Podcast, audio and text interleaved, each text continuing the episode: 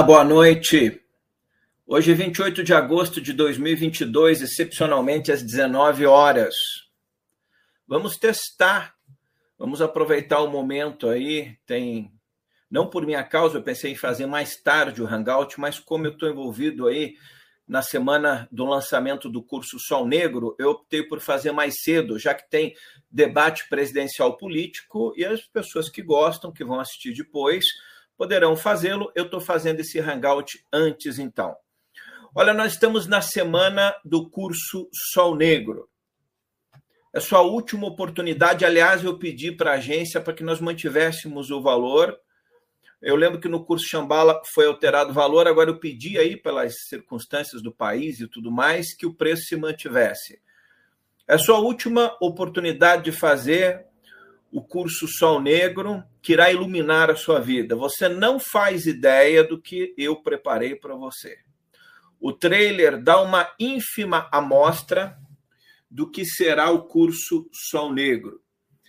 Importante que você adquira massa de conhecimento elevado. Nós não vamos tratar, eu não irei tratar somente das sociedades ocultistas na Segunda Guerra Mundial, do que foi a ideologia do nacionalsocialismo, mas principalmente os movimentos, as seitas ocultistas, o misticismo crescente no mundo, as seitas dos movimentos New Age enganaram você, você estava esperando a nova era, a era de Aquário e não veio e não virá. Larga a mão de ser massa de manobra de gente que quer extorquir a sua grana. Espiritualidade não tem que ser uma escolha enganosa. O termo místico não precisa ser sinônimo de idiotice, de enganação, de manipulação, de torrar o seu cérebro a ponto, a ponto de você achar que é uma criança índigo revoltada. Esse tema, extraterrestres, mensagens canalizadas e crenças índigo, que eu vou apenas é, é, passar na superfície mais uma reflexão inteligente a respeito desse tema, eu vou abordar em profundidade num dos eixos do curso Sol Negro. Então, quero que você se prepare é, para o curso que começa sábado às 14 horas. Você terá acesso a uma massa de conhecimento sem igual nos temas que tem a ver com o curso Sol Negro, como aliás é característica dos cursos que eu faço pelo menos uma vez a cada ano e pouco. Há mais de 35 anos eu faço eventos, desde muito jovem, é, no Brasil, em vários lugares em outros países também, através das viagens de conhecimento. E a internet hoje possibilita que a gente faça eventos de alta qualidade a um custo muito menor.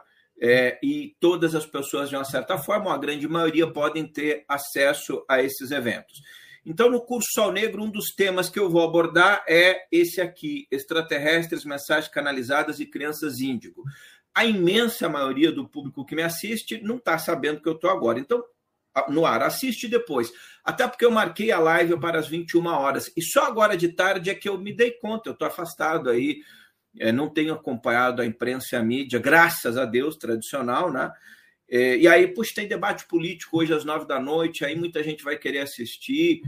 É, então vamos trazer o Hangout para mais tarde. Cheguei a marcar para as 10h30, mas aí eu descobri que o, o debate acaba quase meia-noite. Eu falei, não, vamos marcar para mais cedo. Eu sei que o meu público, uma parte, não gosta muito desses temas, outras gosta, é opcional. É importante, às vezes, que as pessoas assistam para se situar. Mas se você já tem sua decisão, não quer se estressar, você vai ler um livro fazer outra coisa. Então, estamos fazendo esse Hangout mais cedo.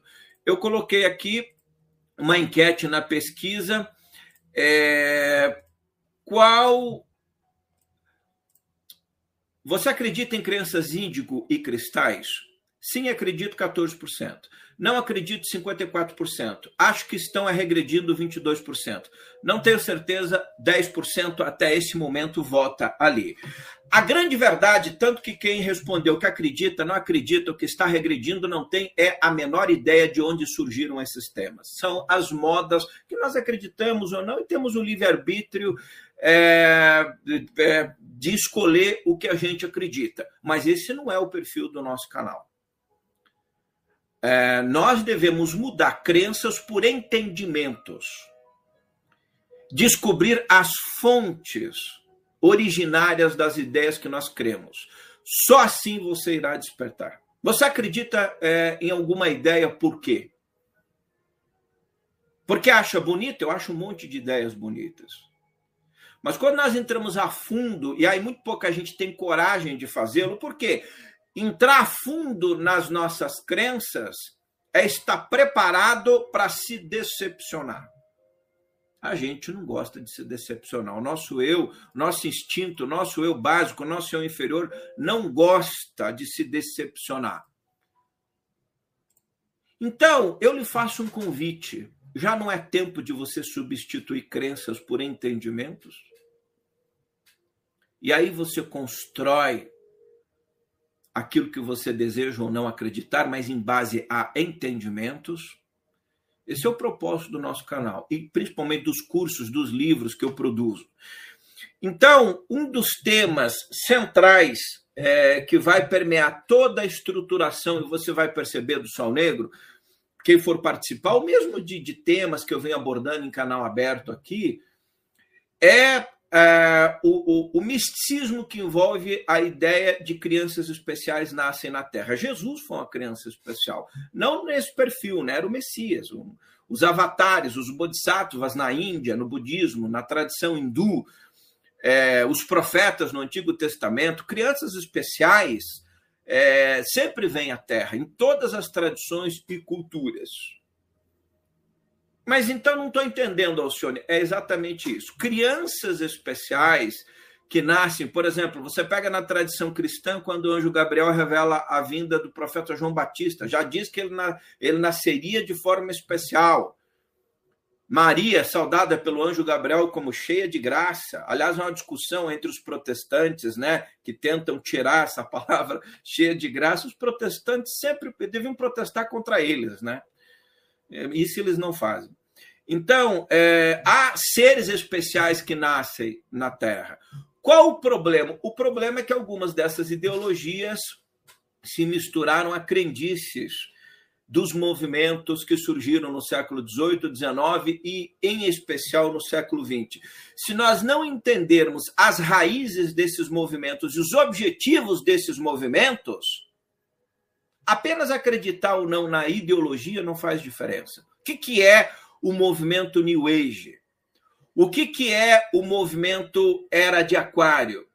O que, que é o movimento que surge a partir do final do século XVIII, começo do século XIX, é, de contestação das tradições espirituais reveladas na história da Terra, não só do cristianismo, do budismo, do hinduísmo, do judaísmo, e a, é, a constituição de novas ideologias é, espirituais se a gente não entender um pouquinho disso, nós não entendemos nada. Mas não são só as tradições místicas. Eu citei aí o protestantismo. Você vai se surpreender muito com algumas revelações que eu vou fazer a respeito desse movimento protestante. E também do que foi a Igreja Católica é, em meio ao crescimento do nacionalsocialismo na Europa. E aí a gente tem que ter coragem de enfrentar o fato de nós entendermos isso não significa que a Igreja Católica não presta, o movimento protestante não presta, todos os místicos da Terra não prestam. Significa que nós passamos a vida sendo enganados. E essas verdades são varridas para debaixo do tapete. Então, nós não estamos em busca de verdade alguma. A maior constatação, eu eu devo ter um no meu novo site, eu luto muito contra isso, não gosto muito disso, mas vou, vou acabar fazendo, que eu acho que é necessário, a biografia de parte dos eventos que eu realizei ao longo da minha vida. Alguns talvez eu nem lembre mais, mas a grande parte eu, eu, eu tenho. De conferências internacionais, fóruns globais, conferências pequenas, médias, grandes no Brasil, Peru, Chile, Bolívia, enfim. É... Para quê? Para que você tenha uma ideia do que é a busca do conhecimento. E veja, é, em todos esses anos, é, dentro desses movimentos, dessas ideologias, há temas extraordinários. Há conhecimentos extraordinários que nos permitem crescer. Mas nós, é, a maioria das pessoas, e isso é uma constatação, por isso que eu estou citando isso, não está em busca de verdade alguma. Nós vivemos uma vida duríssima e difícil na face do planeta Terra. a nossa luta diária para com a nossa sobrevivência. É para com a, os embates, é como sobreviver no meio dos embates em família, os casamentos frustrados, nas profissões frustradas que você não pode largar porque depende do dinheiro, mas não tem mais amor ou tesão de fazer aquilo. A nossa luta diária é para com as manipulações das mídias, da, da imprensa, das ideologias que surgem no mundo. Então, sobreviver é o principal objetivo de todos nós. Continuar sobrevivendo, não só do ponto de vista físico, né? De ter o alimento, pagar suas contas, ter sua casa, quanta gente em situação aí tão complexa nesses tempos, no mundo todo, não é só no Brasil. O Brasil ainda é um país que está bem, a despeito dos políticos picaretas e sombrios das trevas que tentam fazer parecer o Brasil está muito ruim. Ruim é o cérebro dessas pessoas que foi tomado por bandidos e corruptos ao longo dos últimos anos no nosso país. Mas o Brasil, frente a outras nações, pós-pandemia, vai muito bem. Pobres sempre existiram, gente passando fome sempre existiu. E toda a campanha política vem os picaretas manipular. Até nos tempos de Jesus teve um apóstolo que, né, a Marta tinha lá um perfume é, caríssimo, e aí foi querer dar para Jesus lá, passar nos pés. Ah, não, você não pode, só ir dar para ajudar os pobres, vamos vender. E Jesus repreendeu duramente o apóstolo. Olha, os pobres você já sempre vai ter na terra. Assim, pobre só serve como número em tempo de campanha política. Então você precisa ficar esperto, né? Então, em todos esses anos, o que eu vi não são pessoas buscando verdade alguma.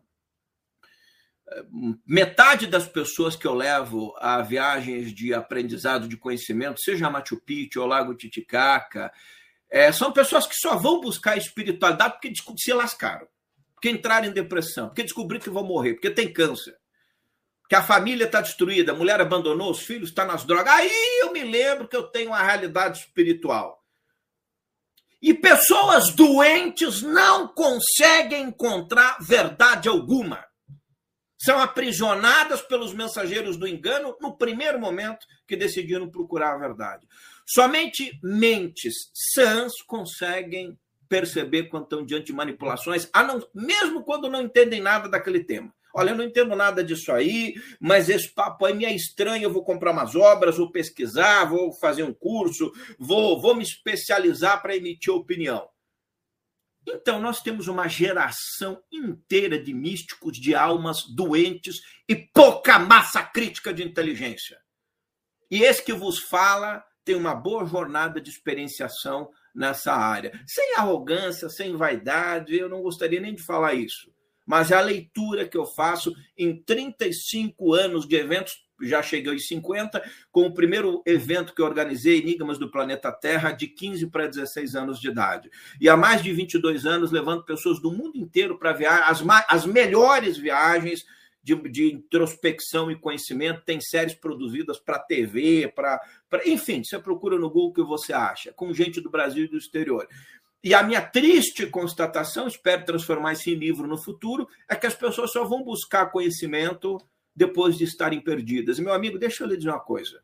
Gente perdida não encontra verdade nenhuma. É apenas transformada em discípulo de mensageiros do engano. Então, busque verdades complexas quando você não estiver depressivo, não tiver de alma doente. Que aí o primeiro que fizer um sinal de gratidão para você, a verdade está dentro de você, você já vira discípulo e adorador. O primeiro que dizer que está falando com um pleidiano, com alguém de fora da terra, é, dizer que, sabe, você já se transforma. Para de ser enganado. Vai estudar. Sabe, é tempo de pesquisa. O mundo caminha para cenários emblemáticos. Então, extraterrestres, mensagens canalizadas e crianças índigo. Aqui tem três temas que eu quero reflexionar um pouquinho, não vou mostrar imagens, no Sol Negro eu vou mostrar muito texto, muita fonte, muita imagem. O tema extraterrestre, o tema canalização e o tema crianças índigo, eu conheço muito bem os três temas, mas melhor do que muito bem. Eu vi parte desses temas surgirem. E no Brasil, os maiores, os maiores eventos de ufologia do mundo foram realizados no Brasil. Né? Os eventos sérios e importantes, eu realizei alguns deles, ou estive presente na maioria deles. E aí nós estamos diante desses temas. Bom, para a gente iniciar, eu quero dizer o seguinte: é, responde ali a nossa enquete.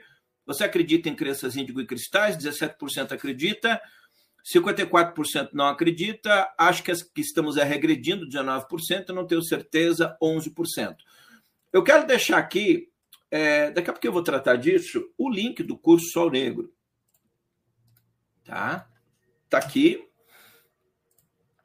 Você pode conhecer o curso que nós estamos começando. Uh, o curso começa sábado. Se você é membro do canal, enfim, precisar, manda um e-mail para a gente. Daqui a pouquinho a gente conversa. Olha, o tema extraterrestre é um tema muito antigo, né? O, o, fenômeno ufológico é apenas uma parte. O fenômeno UFO é uma classificação moderna que surgiu aí no século XX a respeito desse tema.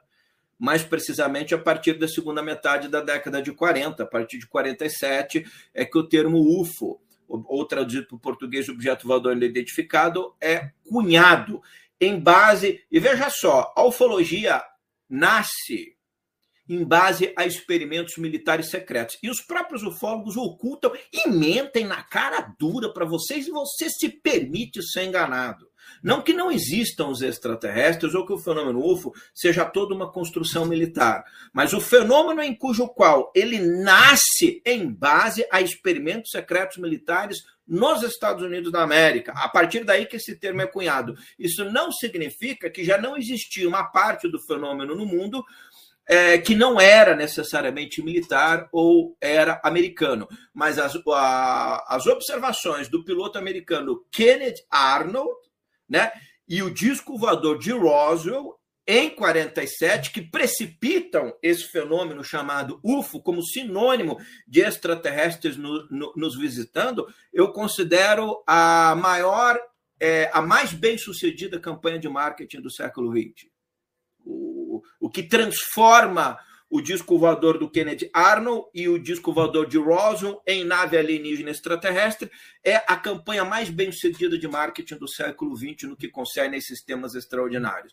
Isso não quer dizer que não existam inteligência, seres é, aparecer na Terra, até porque aparece no mundo inteiro, etc., mas esse é um outro tema. Bom, acontece que muito antes da década de 40, esse tema extraterrestre já era tratado é, inclusive na Europa, inclusive na Alemanha, inclusive na Áustria, menos nos Estados Unidos. Os Estados Unidos só passa a dar mais visibilidade a esse tema depois da década de 40. Por quê? Porque é para lá que fogem grande parte dos cientistas alemães que trabalhavam em base a experimentos secretos, é, militares, aí foram contratados pelas Forças Armadas Americanas e passaram a desenvolver esses equipamentos que antes eram desenvolvidos na Alemanha, passaram a desenvolver nos Estados Unidos. Esses equipamentos começaram a cair, os americanos botaram a culpa nos ETs para ocultar a presença de nazistas. Essa é a verdade que estão lhe escondendo desde sempre. Para de ser massa idiotada de gente louca. Porra. Isso não quer dizer que os nazistas construíram os discos voadores que voam. Não, eles não construíram nada disso. Mas a forma como isso foi ocultado, eu já tratei de forma exaustiva nesse tema e no Sol Negro vou entrar de novo nesse tema de forma mais aprofundada. Bom, aonde que se conecta o tema, o tema canalização junto com extraterrestre? A gente vai partir aí para a área do misticismo, né? Ora, o termo canalização é muito antigo né? A gente pode transformar hoje, eu não gosto muito dessa palavra, né? Mas mediunidade se transformou uma picaretagem, mensagem psicografada virou outra picaretagem, mas é que são termos sérios, né? É, psicografia, mediunidade, etc. Então, é a capacidade do ser humano de poder é, contatar inteligências mais elevadas e de lá receber mensagens. Meu amigo, deixa eu lhe dizer uma coisa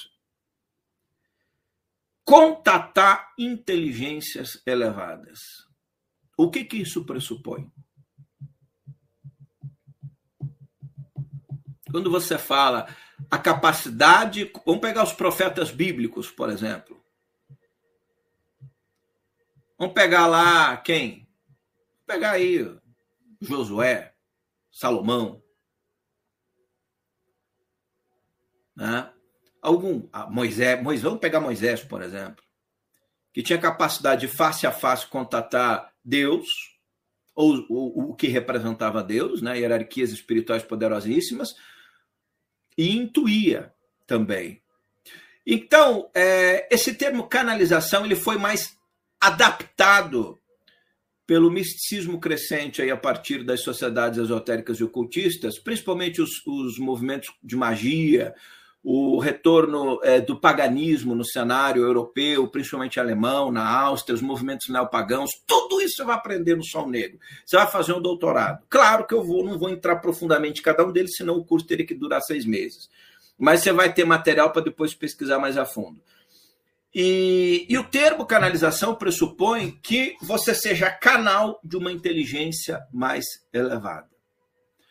A primeira constatação aqui é o seguinte: ninguém que explore comercialmente inteligências elevadas seria apto para desenvolver um trabalho desse. Essa é a primeira constatação. Então, o comércio que nós estamos vendo no mundo aí em base a esse tema é apenas comércio e picaretagem e de mau gosto.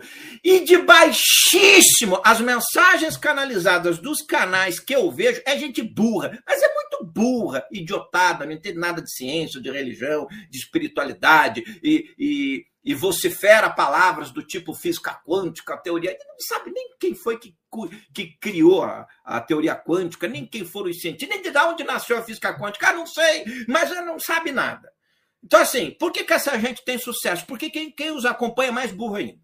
Desculpa. É palavras duras para ver se você para de ser enganado. Não vou lhe dizer, não espere de mim dizer que a verdade está dentro de você. Nesse canal você não ouvirá isso. Não tem verdade nenhuma dentro de você, não. Para de ser trouxa. Vai estudar. Vai se capacitar. Aí você pode se olhar no espelho e falar: eu acho que uma parceira. Eu estou a vida dedicada a esse tema. Quando eu olho no espelho, não tem verdade nenhuma dentro de mim. Estou começando a entender as coisas. Que papo é esse? Que tudo é verdade está dentro de você? Você não, não está nada. Dá uma olhada para a sociedade humana. Que verdade que está dentro da sociedade humana? Então, o termo canalização ele passou a ser é, um, um, tema manipulado, né? É desconstruído para transformar pessoas com baixíssimo QI em nível de inteligência que essas pessoas. E quando eu estou falando de inteligência, não é PHD em universidade, não, não, não é disso que eu estou falando, de massa de conhecimento, para que qualquer tipo de pessoa pudesse falar com Jesus, receber mensagem de Arcanjo Miguel, e aí você prostitui o sagrado, onde pessoas profanas que não consegue nem falar com o seu cachorro, o cachorro dela é mais inteligente que ela, mas ela pode falar com Maria, com Jesus. E aí, como Jesus, Maria, Arcanjo Miguel, já o povo também tá de saco cheio disso aí, aí começaram a criar comandantes estelares, comandantes extraterrestres, pleidianos, arturianos, insetoides, sapos, satoides, lagartos, é, tartarugas marinhas quânticas, a gente vai criando essas coisas, né? E quanto mais esquizofrênica a sociedade humana, mais a gente vai criando essas idiotices. Bom, acontece que isso não é novo.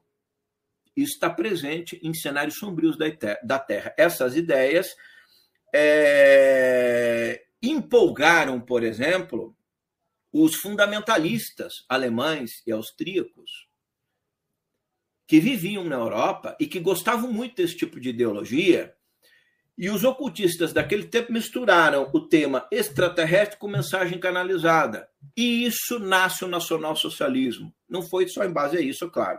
O nacionalsocialismo, por exemplo, ele tem duas vertentes é, que, que ajudam a instituí-lo. Um era a situação terrível da Alemanha, do Império Alemão, como a Alemanha estava desconstruída a partir do Tratado de Versalhes, como a Europa e o mundo colocou um peso duríssimo após a Primeira Guerra Mundial. A Primeira Guerra Mundial, a culpa em grande parte é da Alemanha também, você vai aprender isso no Sol Negro, por isso que eu estou te dizendo, não pensa que é só papinho esotérico, místico, você vai entender todo o processo da história da Europa e da Alemanha. E como é que essas ideias estavam presentes como fuga da duríssima realidade de vida na Europa no século XIX. Como as instituições religiosas convencionais estavam falindo, e como as ideologias é, pagãs cresceram muito, como, por exemplo, século XVIII, XIX, todo esse período, como, é, por exemplo, é, os movimentos das mesas girantes, foi um movimento depois estudado por Kardec, que cria a doutrina espírita, como esses movimentos invadiram a Europa, como os movimentos mágicos, como o retorno aos antigos cultos nórdicos, as ideias muito antigas, como essas coisas conspiraram para um caldo de idiotice crônica na mente dos europeus que estava destruindo o mundo. Não significa que não tem os temas sérios por trás disso, inclusive no fenômeno das mesas girantes. Eu estou falando é que a imensa maioria era mentira e picaretagem.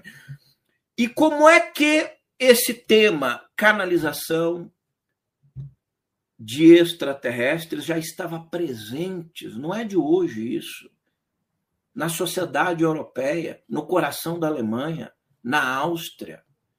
Como é que é o movimento é pan-germânico, a ariosofia, a Ordem de Vril, a Sociedade Toul, a Sociedade da Luz, como é que eu vou, você vai conhecer todos esses movimentos? Como é que esses movimentos se articularam com o ocultismo sombrio de médiums, principalmente mulheres. Eu não sei se você já parou para pensar ou, ou, já percebeu. É, grande parte das pessoas que recebem esse tipo de material são mulheres. Por quê? Hein? Por exemplo, na Alemanha, elas eram as médiums canalizadoras dentro da sociedade que se transformou no Partido Nazista. O Partido Nazista era uma organização esotérica, ocultista. Depois ele vira Partido Nazista, mas a elite do Partido Nazista estava toda em, em, estavam todos envolvidos nas principais ordens esotéricas que existiam nesse tempo. E outras ordens, ordens grandes, por exemplo, porque naquele tempo você pertencia a várias ordens. Você pertencia à Sociedade Toul, você pertencia a uma, uma loja da franco-maçonaria, a uma da Ordem Rosa Cruz. Essas instituições mentem, elas não falam muito disso, que elas não querem passar o seu passado a limpo. Como a própria história da Igreja Católica, o seu envolvimento na Alemanha com o nazismo, ou a Igreja Protestante, todo mundo prefere. A sua religião é sempre pura, a dos outros é sempre imperfeita. Então, a gente precisa passar limpo essas coisas. Né? Como que Avril, por exemplo, aliás, Avril é a ordem talvez mais sombria do século passado, do século XX, que surge ali a partir de 1918, 19 e 20, é tão sombria que historiadores renomados não sequer consideram que ela tenha existido.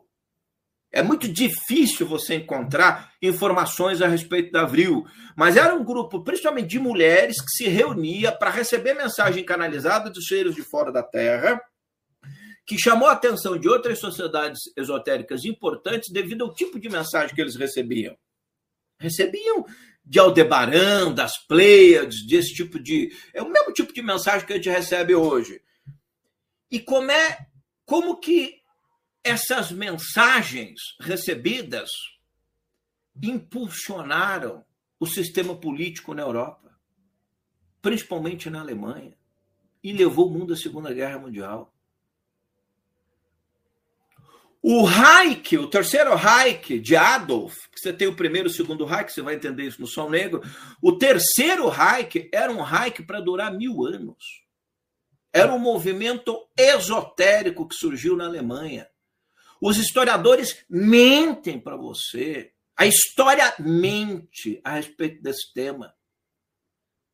Por quê? Porque a história não acredita em nada. A história quer que você seja ignorante, que você acha que a única coisa que existe é a matéria, o shopping, o cartão de crédito, a eleição política, que você seja uma espécie de porco sendo engordado para ser abatido no matador e virar toicinho depois, ou virar salame. Né? O mundo quer que a gente não crê em nada, além das idiotices que nos são ditas como verdades finais. Então você tem o componente político na Alemanha, o antissemitismo crescente, mas o antissemitismo nasce aonde? Em base, principalmente, a ideologias ocultistas esotéricas, de separação de raças, de obras como a Sociedade Teosófica, de obras de outras instituições como a Ariosofia, que veem no sentido das raças um tipo de coisa diferente. Eles entendem diferente. E isso ajudou fundamentalmente o próprio Adolf a acreditar nisso. Você vai conhecer as passagens no livro Minha Luta, em que Adolf Hitler se inspira das sociedades ocultistas e ninguém nunca lhe disse para aproveitar o seu próprio antissemitismo, o seu próprio racismo latente, que nasce a partir da leitura de obras esotéricas, de revistas esotéricas e livros, como a Ostara de um louco ocultista que pregava é, ideologia por raças, é, antissemitismo, e é ali que essas pessoas se inspiram. Então é melhor a gente jogar toda a culpa no Adolf, matá-lo e dizer que ele é um demônio e não falar dele. E certamente é um demônio, mas ele não é um demônio solitário. Ele não fez isso sozinho. Então, essa verdade de que existia milhões de pessoas que acreditavam nas mesmas ideias que ele, é melhor a gente ocultar. Por que, que é importante nós entendermos isso, entendermos tudo isso? Porque o mundo caminha para replicar aquilo que ocorreu na Segunda Guerra Mundial. O, os componentes estão servindo à mesa. Só está faltando o Adolf. Nós não percebemos isso. O mundo só está à espera. Talvez não seja um, talvez sejam vários Adolfs. Então, não é que Hitler convenceu a Alemanha das suas ideias. A Alemanha estava preparada para o Hitler. Ele só, naturalmente, pegou o povo e fez a loucura que fez.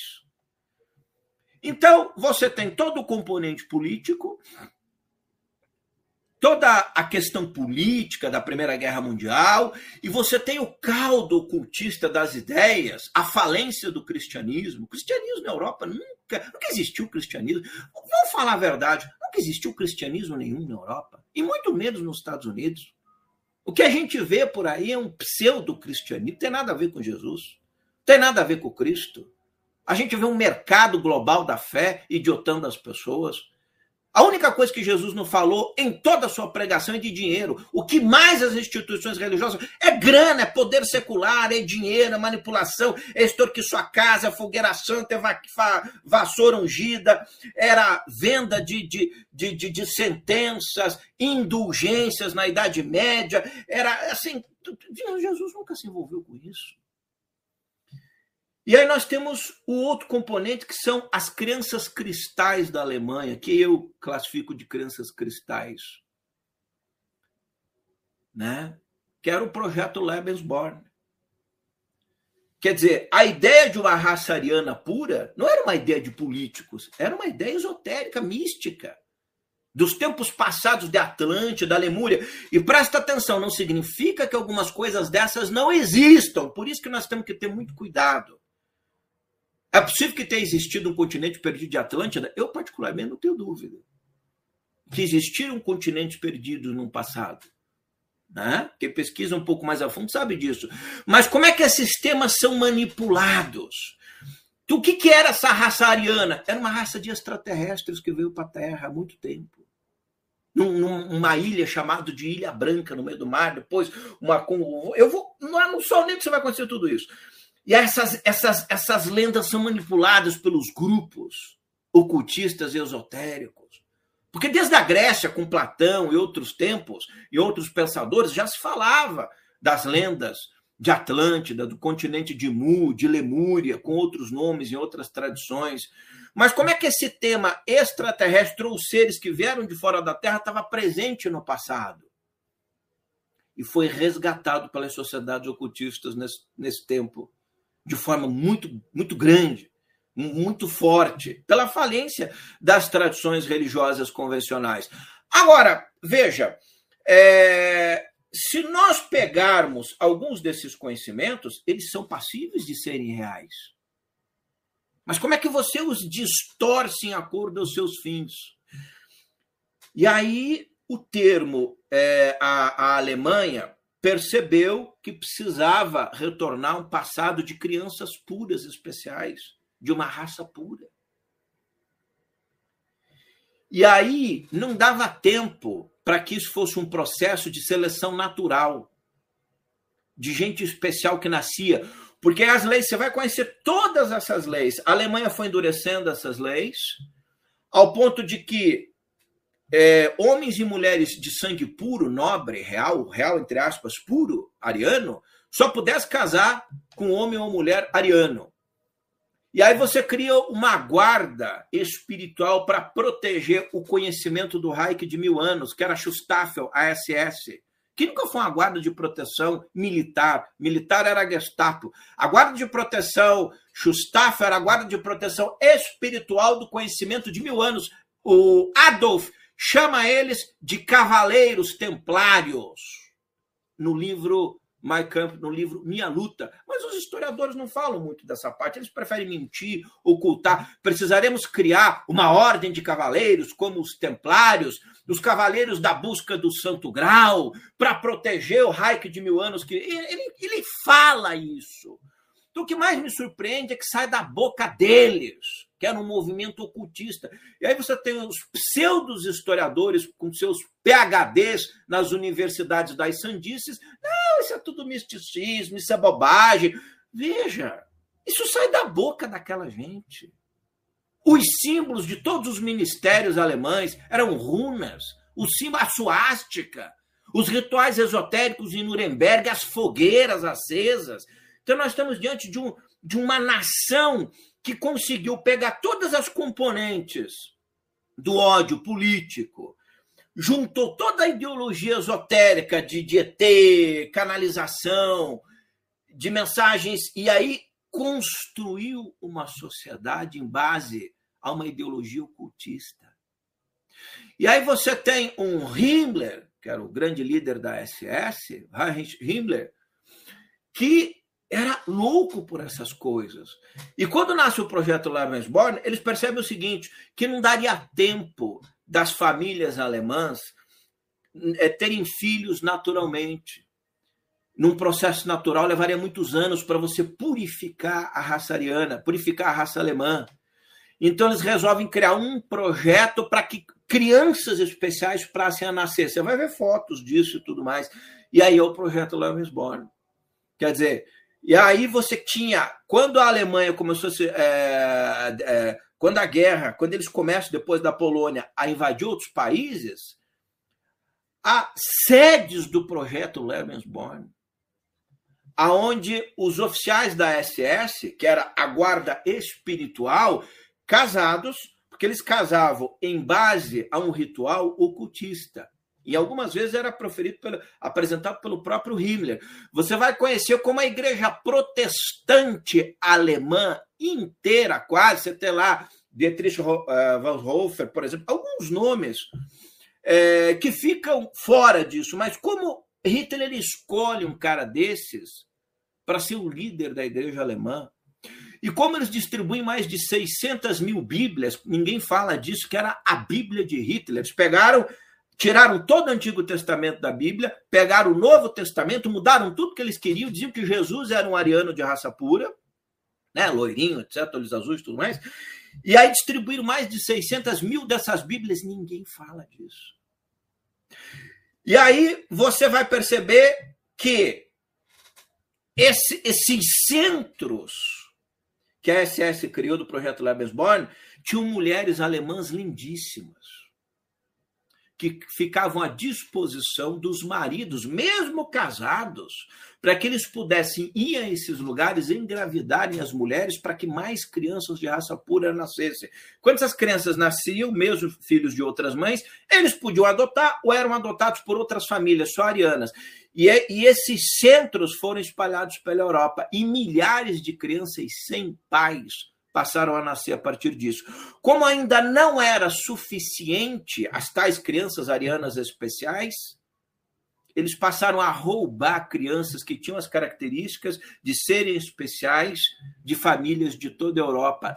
Dezenas de milhares de crianças foram roubadas das suas famílias e levadas para a Alemanha para a criação de uma pátria de crianças especiais, de famílias especiais, que eram as crianças queriam regenerar a história alemã para um reinado de mil anos, aonde o Adolf, no primeiro momento a SS, antes de Hitler chegar totalmente ao poder, o juramento era a Alemanha. Quando Hitler chega ao poder, a Alemanha fica em segundo plano. O juramento de toda, seja a Gestapo, mas principalmente a SS, que era a mais poderosa instituição da Alemanha, ela, o juramento é, passa a ser ao Führer, ao Adolf, que era o Messias enviado. Da onde vem a ideia de um Messias? Ora, as sociedades ocultistas, você tem uh, a sociedade teosófica, que pregou muito a vinda de um novo avatar, tira isso das tradições da Índia, do budismo, do próprio cristianismo, Jesus promete voltar, manipula isso na cara dura, uma sociedade das trevas, que destruiu os conhecimentos espirituais da humanidade.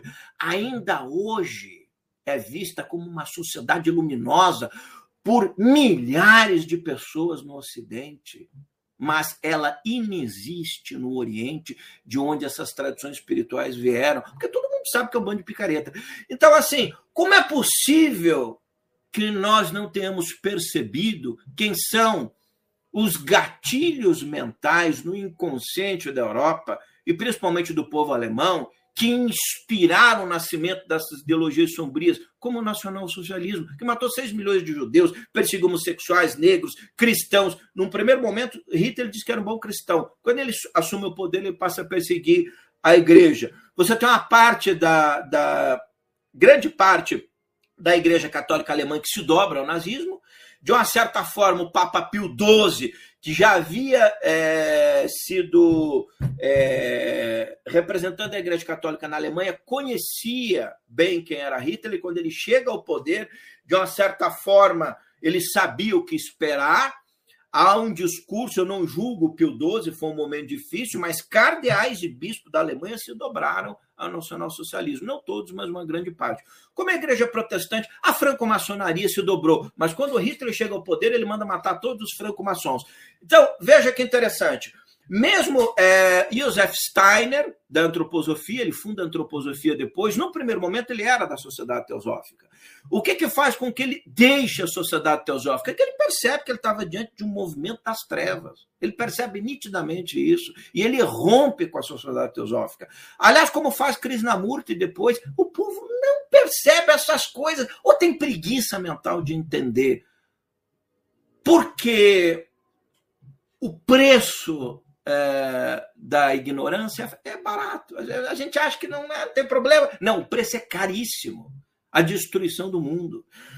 E aí o Steiner, num primeiro momento, rompe, percebe essas coisas, passa a ser caçado pelos nazistas. E aí todas as sociedades ocultistas passam a ser caçadas pelos nazistas quando Hitler chega ao poder. Ele se utiliza desses movimentos e os persegue depois. A única sociedade ocultista passiva de continuar existindo era o Partido Nazista e a SS. O partido, o próprio Partido Nazista, né, que era da Sociedade Tulo, e a própria SS, a Schustaffel, que passa a ser a guarda espiritual desses conhecimentos. Bom, todo esse tema, crianças especiais, para que você tenha uma raça de crianças especiais, está aí presente no nosso tempo. O tema extraterrestre, você vai ficar perplexo com as fontes e os conhecimentos que eu vou passar para é, que de uma certa forma tenho abordado aqui, mas isso precisa vir através de um curso, dá muito trabalho, montar imagens é, para que você, dados, fontes, tenha acesso.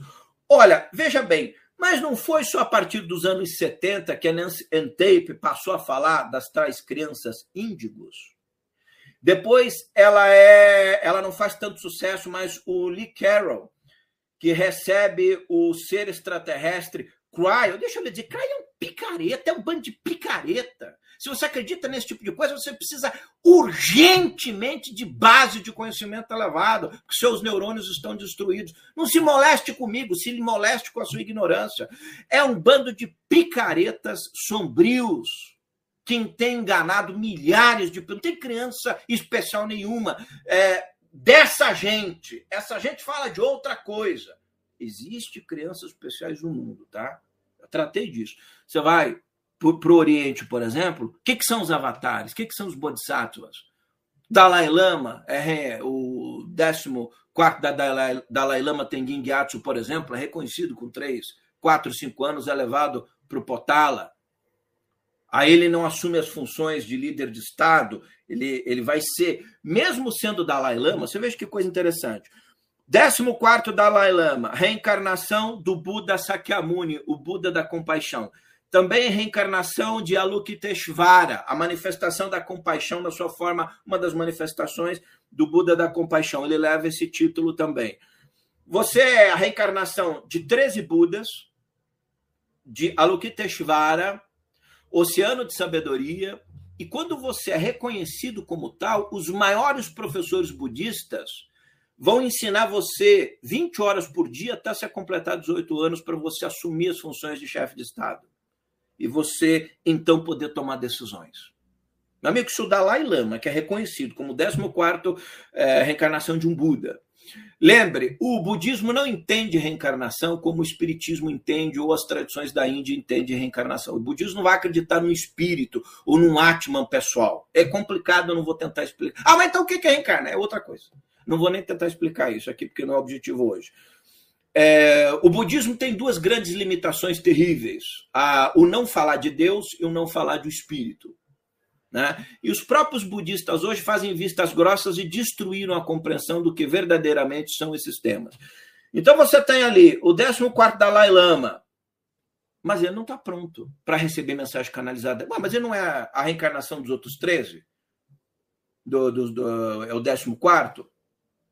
Isso desde que começou a se registrar a presença dos Budas enquanto Dalai Lama no Tibete, tá?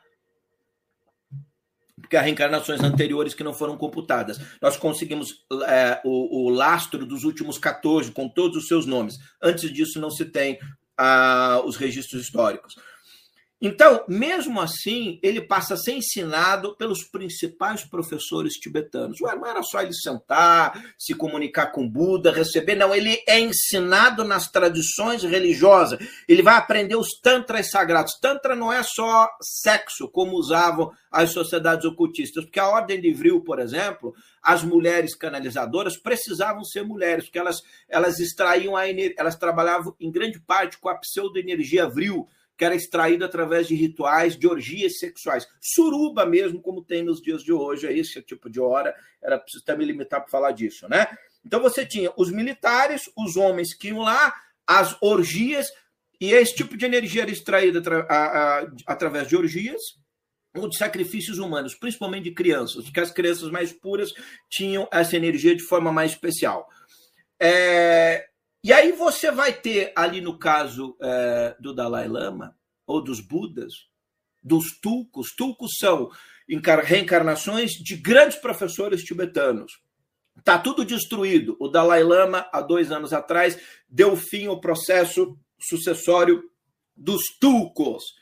Não dá, não é, não, não, você não tem capacidade, mas, mas tudo bem, os Tulcos existem. Mas esse processo foi todo é, foi todo prostituído. O Dalai Lama do ponto de vista do budismo tibetano, deu fim a isso aí. Aí você tem o budismo zen budismo no Japão, você tem o budismo Theravada, o budismo tibetano vai se encaixar dentro do que se chama de lamaísmo, que é, uma, é um budismo tardio a partir da construção de Siddhartha Gautama, o budismo Theravada, que é o budismo dos iniciados, que vai dizer que pessoas comuns não podem se iluminar, aí o lamaísmo, que é a grande escola, a escola de portas largas, que permite todas as pessoas se iluminarem, inclusive os profanos, então o budismo vai ter essa grande diferença. O budismo tibetano pode ser enquadrado numa terceira vertente, eu não vou tentar explicar isso agora, porque não é o objetivo. Mas, mesmo os tucos, para falar de conhecimentos elevados, precisam ser duramente ensinados. Eles passam por processos de uma vida inteira de aprendizado com os melhores professores. Os tantras, que são conhecimentos iniciáticos, aí você vai ter na escola do budismo Theravada uma diferenciação de como são usados esses conhecimentos em relação ao lamaísmo, ao budismo tibetano. O zen budismo está na escola lamaísta do budismo, é, que se separa um pouco do budismo tibetano, mas vai ser o lamaísmo. Tá? Então você vai ter diferenciações. Um vai utilizar mais rituais, tantras, outros não. Outros são processos mais monásticos, outras escolas não. Por que, que eu estou citando isso? Dos conhecimentos mais emblemáticos, o budismo e mesmo o hinduísmo são as escolas de conhecimento de mais profundidade. Na tradição judaico-cristã, nós vamos ter a Cabala, que é uma tradição judaica. O cristianismo não tem escolas sofisticadas de pensamento. Desculpa aí, Jesus traz uma escola mais simples. Não por isso menos eficaz, talvez mais eficaz que as escolas complexas. Mas Jesus traz um evangelho simples, o evangelho da graça, etc. Ele quer apenas apaziguar o homem carregado de pecados, vivendo perdido sobre a face da terra, que ele primeiro se arrependa, aí depois ele busca conhecimento. Então Jesus vai fazer mais essa ponte. Mas as tradições de conhecimentos mais emblemáticas, nós vamos ver que as pessoas, para se capacitar, se dedicam uma vida de busca de aprendizado. Não tem esse papo de sentar aqui, eu sou uma topeira, e daqui a pouco o Buda fala comigo, e eu invento um monte de idiotice e falo. Só gente louca acredita nesse tipo de coisa. Não é possível. Jesus escolheu 12 apóstolos ignorantes, passou três anos ensinando eles, não aprenderam quase nada. Vai falar, ah, cansei de ensinar vocês, eu vou embora, vou mandar o Espírito Santo, ele vai capacitar vocês em conhecimentos mais elevados, vocês não estão preparados para entender os grandes mistérios. Ele dava. Aí mesmo os apóstolos vão repetir, replicar isso depois para os outros discípulos. Escolhe 12, um foge, o outro trai ele, é, o outro nega ele. Né? ele. Ele fica três anos tentando ensinar. Há um círculo fechado. Jesus escolhe setenta e poucos discípulos para pregar o evangelho. Desses setenta e poucos, ele te pinça doze. E aí passa mais tempo com esses doze capacitando eles. Jesus. Jesus, veja bem, você não está aprendendo com o senhor Jacomite no meu canal, você está aprendendo com Jesus, o Cristo manifesto na Terra. esquece esse papo furado de Cristo. Cristo é uma construção é, New Age. Você é uma idiota, não fala esse tipo de coisa, porque uma pessoa que tem um conhecimento mais elevado é dar risada disso. No nosso clubinho de mentes de cérebro de minhoca, isso pode até falar Cristo, Jesus, governador da Terra, governador planetário. Se você pegar uma pessoa com um pouco mais de massa crítica, talvez ele não fale nada para você, mas você vai se expor ao ridículo. Então, o Messias, o Messias encarnado do povo judeu, que não existia cristianismo. Esse, esse ser Deus manifesto na pessoa de Jesus, uma parcela da divindade, Deus não encarna inteiro em Jesus. Tem gente que pensa, não, Deus desceu na terra em Jesus e o resto do universo ficou abandonado. Então, assim, mais massa crítica, né? Então, como assim uma parcela da divindade? Eu não entendi. Deus deu um braço de Deus? Não.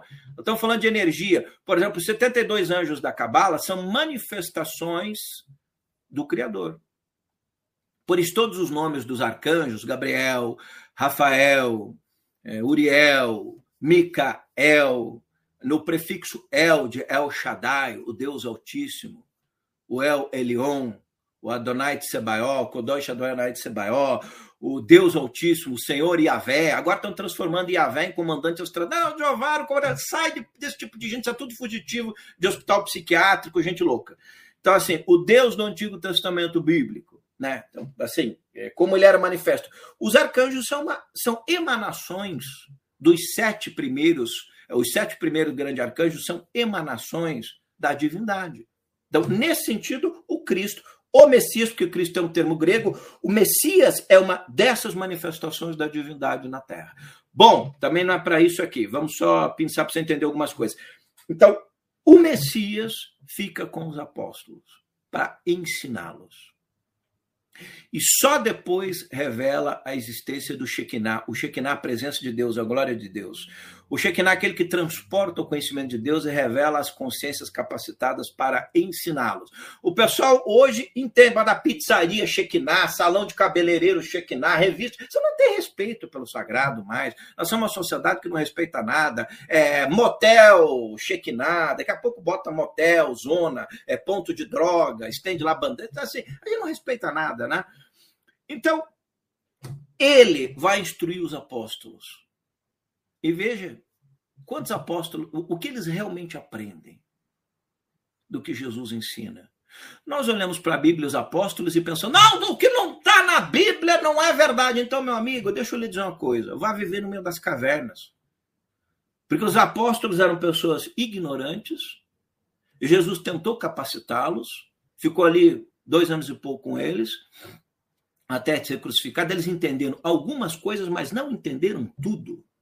Tanto que Pedro e Paulo são dois cristianismos diferentes. A Igreja Católica é mais paulina do que de Pedro. Claro que Pedro não funda a Igreja Católica, isso é uma construção de marketing do Vaticano. Mas assim, é, a Igreja é mais de Pedro do que de é, é, é mais de Paulo do que de Pedro. Há brigas entre Paulo e Pedro na concepção dos judeus, do que eram os gentios, se podia fazer uma circuncisão. Por que eu estou relatando isso? Veja que eles estudaram com o mestre dos mestres, o rei dos reis, na nossa tradição judaico-cristã, tá? Para quem não é judeu cristão, é de outras tradições, estudou com outros. Na tradição judaico-cristã, e mesmo sendo os apóstolos, eles estavam muito longe de serem seres iluminados. Por que, que eu estou citando isso? Você tem o Dalai Lama, você tem a figura dos apóstolos com Jesus. Nos dias de hoje, as pessoas não estudam com mestre nenhum, jamais encontraram Jesus, não fazem parte de, de ordem poderosa de conhecimento nenhum. Não estou falando de sociedades ocultistas, há ordens de conhecimento muito boas. Mesmo na Igreja Católica, mesmo na Igreja Protestante, você tem ordens, por exemplo, você tem Opus Dei, Opus Dei no Vaticano, conhecimento de Deus uma organização que se envolveu tanto quanto mafiosa, mas que tem conhecimento. Né? Você pode pertencer ao Opus Dei e não ser mafioso. Você pode pegar o conhecimento lá e praticar do lado da luz. E não estou dizendo com isso que todos são mafiosos, mas mafiosos têm todas as tradições, né? Eu estou dizendo isso por causa dos filmes e das séries que falam. E ali é muito cinema também, né? Muita idiotice na veia. Então, assim, é... as pessoas não se capacitam em lugar nenhum de conhecimento elevado e sabem tudo a respeito de todas as coisas. Aprenderam aonde isso? Essa é a grande pergunta fala com ET, recebe mensagem canalizada, sabe quantas raças de seres extraterrestres existem no universo, sabe quanto. Aprendeu aonde isso, querido? Em qual manual? Buda falou isso aí aonde? Eu gostei, eu sou ignorante, eu gostaria de saber. Eu, eu estudo isso há 35 anos, não sei nada. Quando eu nasci e fazia cocô na fraldinha e xixi no chão e pegava e ficava eu já sabia que existia seres inteligentes no universo que a minha mãe conta. Sabe? Eu já sabia, mas eu me considero ignorante em relação a muitos desses temas. Eu não sei isso. Tem gente que nunca fez nada, nunca leu nada, nunca pesquisou nada e tem resposta para tudo nas redes sociais. Aprendeu aonde? Eu passei a vida é, lendo livros, fazendo eventos, conversando com gente do mundo todo, com monges lá do raio que eu parta, com xamãs das montanhas, lá da puta que pariu, não sei da onde, nem, nem tem nome a montanha, lá no meio do, do nada, das montanhas nevadas, da Cordilheira dos Andes. É, ninguém. E aí, de repente, você chega nas redes sociais. Todo mundo tem resposta para tudo. É claro que nós estamos vivendo uma era de enganos sem precedentes. Para quê? Para a instauração de uma era bestial na face da Terra.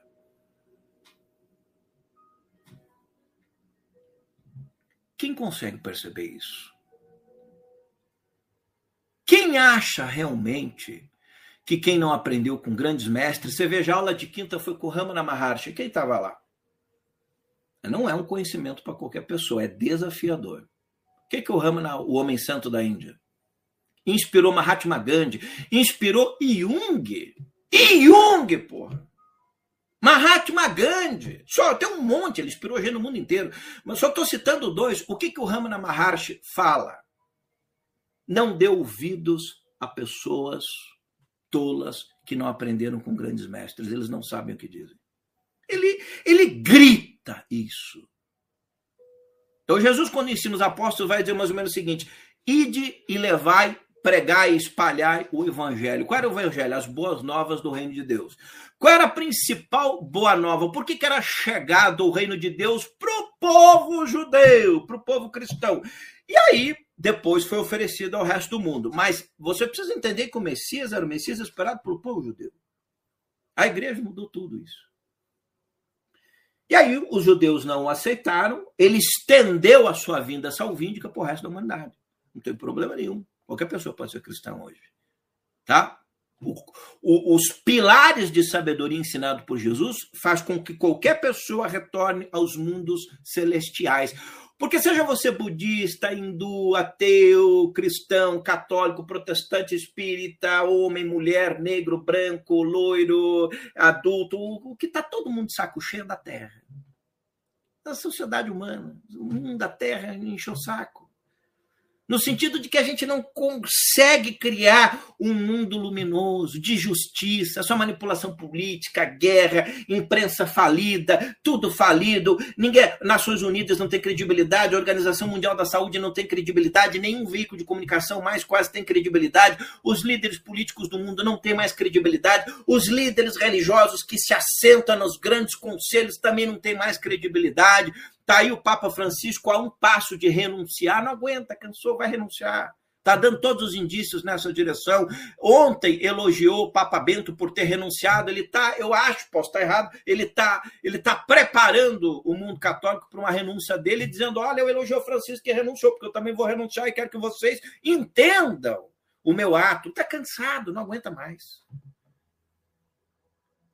Então, em tempo disso, nós olhamos e vemos as redes sociais e o mundo, as pessoas adquirindo conhecimentos extraordinários, e a grande pergunta que eu falo é: eu não tenho problema nenhum com conhecimentos extraordinários, eu só quero saber da onde vem. Se você chegar para mim e fala, eu sou um comandante é, é, arcturiano, você acredita? Depende. O que, o que, você vai falar para mim? Ah, eu vou, falou, eu vou falar que vocês precisam se amar e tem que tomar cuidado é, com a terceira guerra nuclear. Bom, você vai sair daqui com a pedrada no meio da sua testa. Claro que eu não vou fazer isso, né? mas vai ser esculachado, porque esse tipo de mensagem eu não preciso de um ET para vir aqui falar. Né? Então, assim, nós olhamos isso e da onde está vindo esse conhecimento? E está servindo a que propósito? Aí nós vamos entrar nas crenças cristais. Então, não, e as crenças índigo, ou as, ou as crenças nióbio, esse é um termo criado aqui no meu canal, mas o único ser nióbio na face da Terra é o Fox, o nosso mascote aqui no canal. Nenhum outro ser é nióbio, só o Fox que ele veio da dimensão rosa. Então, quando nós temos ali a Nancy Tape falando disso, uma completa maluca, é, e depois o cara que vai, a, quem vai dar muita visibilidade nisso é o Lee Carroll. Eu tenho, você sabia que os livros do Lee Carroll, quando foram traduzidos para o português, parte das afirmações dele foram manipuladas? Porque se os brasileiros lessem, eles teriam um ataque do coração? De tão chocante que eram as coisas, do tipo assim, todas as crianças que invadiram escolas, é, talvez em Columbine, por exemplo, é, as crianças, de repente, você está cansado na América, você é um jovem, 18, 19, você pega uma metralhadora, um fuzil, sai mata 30, você é uma criança índigo, é que você não se, não se adequou ao planeta Terra. Não respeita a autoridade dos pais, crianças cristais índigo não respeitam a autoridade. Os pais é que devem respeitá-las. Está cheio de índigo no Brasil. Muito provavelmente você, você tem um filho índigo, um filho cristal aí. É não querem saber de estudar, porque eles alegam que eles já nascem, o conhecimento deles vem por intuição. Então não respeitam o professor, não respeitam história. A grande verdade é a seguinte: eu não vou entrar em detalhes, mas no curso Sol Negro eu vou passar muito, é, eu vou esmiuçar isso aí. É, mudança de DNA, essas crianças estão vindo com o DNA alterado. Isso é uma, isso é uma sandice, mas é uma sandice. Não há uma evidência de nenhum cientista na face da Terra. Porque se eu tenho uma pessoa com DNA alterado, nós já decodificamos o genoma humano. Ah, é muito fácil ser medido isso. Você leva uma criança dessa aí para um grupo de cientistas e você vai constatar uma alteração. Não existe isso na face da Terra.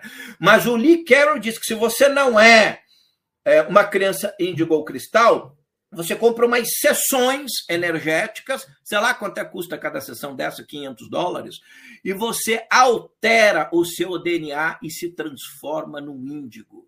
Isso é um negócio legal. Vou abrir uma franquia de DNA alterado aqui no Brasil, vou cobrar 500 reais por cada um.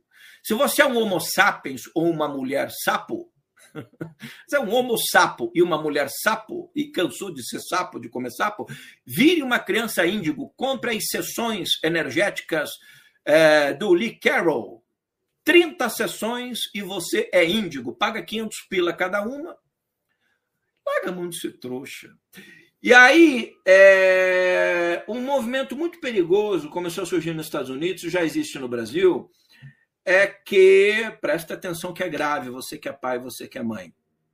Instruído por místicos esotéricos picaretas que escrevem livros sobre crianças cristais e índigos, é, essas pessoas começaram a dizer que problemas médicos que as crianças podem aparentar, na verdade, não são problemas médicos são indícios de que seu filho é um índigo. Seu filho tem depressão profunda? Não, não é depressão. É que ele é um índigo, ele é um ser real, iluminado, que nasceu na terra, coitado. Ele não vai se adequar. Então, se, se o seu filho brinca com a professora, não dê um castigo para o seu filho. Vai na escola e esculacha a sua professora. Processe ela, porque o seu filho é um ser real, iluminado. É um índigo, é um cristal. E aí, TDA, é, uma série de síndromes nas crianças, ao invés dos pais é, procurarem profissionais médicos competentes para tratarem as suas crianças, eles passaram a ver nas, nas doenças dos seus filhos, na verdade, é, sintomas de que não são crianças normais da Terra, mas sim crianças especiais. Ou seja, é uma fuga para não reconhecer que o filho tem algum problema. Então, em vez de tratar o seu filho, você reconhece ele como um ser índigo, cristal, um ser especial, e você está criando dentro da sua casa um monstro. Eu, há um tempo, tenho recolhido material de cientistas nesse sentido, é, em várias partes do mundo. Não, e esse tipo de material, como é muito difícil, do que está causando nas famílias e nas pessoas, e isso merece um livro futuro. Talvez eu escreva, outra vez não, mas alguns temas me enchem o saco, eu não tenho muita vontade de falar. Então, nós é, estamos diante de famílias que têm filhos com problemas, que deveriam ser levados para serem tratados por psicanalistas, psiquiatras e psicólogos, mas encontra alguém que recebe mensagem canalizada, que é jump, que é não sei o quê. Não, seu filho é um filho especial e aí não trata o seu filho. Olha, até a pena do seu filho. Nós estamos numa geração de pais estúpidos e idiotados. Meu amigo, não, olha, é, à exceção das crianças é, é, especiais, há casos de crianças especiais. Por exemplo, nós temos aqui na área, na área de membros do meu canal, tem uma aula lá, tem uma participação no meu livro, Os Pilares da Sabedoria de um Novo Mundo. Está aí, daqui a pouco eu falo do livro, que tem 14 líderes mundiais. Aqui tem uma massa crítica de conhecimento para você aprender, mas não é porque é, é do Alcione, não. 14 pensadores mundiais, alguns dos mais importantes aí dos últimos tempos, é, falando de conhecimento. Aqui você vai ter uma das participações que é do Lama Michel. Ele foi reconhecido pelo Lama Ganche Rinpoche como a reencarnação de um tulco no Brasil. Como a reencarnação de um grande lama, enquanto criança. E o pai queridíssimo, é, os pais, ele tinha pais de uma sabedoria, que era Bel, e o Daniel Kamonovitz. Tem live aqui com o Daniel Kamonovitz, que é pai do Lama Michel, hoje monge budista, o pai dele. Eles entenderam, tem os centros Lama Ganshin da Paz. Então você tem casos extraordinários de crianças assim. Jesus, criança, foi reconhecido. Foi profetizado. Então não é disso que eu estou falando. Você tem outros casos no mundo de crianças, desde, por exemplo, o Divaldo Franco, nosso querido Divaldo Franco aqui no Brasil, desde criança ele via espíritos, Chico Xavier, a mesma coisa. Então não é disso que eu estou falando. Você tem casos, Joana Dark, com missão muito jovem, foi reconhecida. São Francisco de Assis, muito jovem, para pegar nomes de várias tradições. O Ramana Maharshi na Índia, criança, 12, 13 anos, ele cai morto ali, e quando levanta, tem uma experiência extraordinária e muda a vida dele. Então, você tem crianças, mas aí pessoas que fizeram obras monumentais. Não é disso que eu estou falando. Eu estou falando das mentiras e das esquizofrenias. Porque se o seu filho for uma criança especial, você não, né, você vai tratá-lo com disciplina. Não é assim, ah, meu filho é uma criança de cristal, ele que manda em mim. Maria esculachava Jesus, então vai, vai lá, até acabou o vinho. Ah, o que, que eu tenho a ver com isso? Acabou, vai lá e transforma água em vinho. Claro que deve ter falado cala a boca, é eu interpretando aqui, né? E Jesus, tá bom, mãe, porra, a gente não pode nem ficar quieto na festa. Ele foi lá e transformou água em vinho, que a mãe dele pega. Jesus fazia o quê? Dos 12 aos 29, até ser batizado por Batista no Jordão. Ah, estava meditando na Índia. Não, não, não escuta gente louca, tá? Jesus era seguia a profissão do pai dele como carpinteiro, fazia porta. Jesus não estava meditando na Índia com monges budistas nem hindus, não. Ele estava fazendo porta, trabalhando, pegando pesado para pagar a comidinha junto com o pai e com a mãe. Então, assim, depois, no batismo, aí sim é quando inicia. Claro que ainda jovem ele ia no templo, falava, deixava todo mundo. Jesus, quando criança, 12 anos ia no templo, dava discursos maravilhosos, todo mundo ficava encantado. Provavelmente a hora que os pais chegaram, pronto, acabou, acabei, agora vamos para casa, tem uma porta para fazer. Não ficava nessa elucubração mental na casa dele, como alguns tentam fazer parecer. Trabalhava. João Batista comia mel e gafanhoto no deserto. A vida não era fácil. Então, assim, que papo é esse que a gente pega agora de crianças especiais que mandam? Na verdade é o seguinte: sabe o que, que são ah, o que está acontecendo? É, com esse papo de seres extraterrestres é, e canalização, nós estamos gerando uma. criando uma geração de pessoas loucas. Então, a grande verdade é que crianças índigo com DNA, DNA alterado, sociopatas, eles são sociopatas porque eles não se enquadram na sociedade. Ah, eu também ando meio estressado, pego a metralhadora, mata 20, não, porque ele era uma criança índigo, ele não se enquadrava. Quem é que acredita nisso? Então, as obras, quando vêm traduzidas para o português, omitem algumas coisas, mas se você for no, nos originais, você vai encontrar.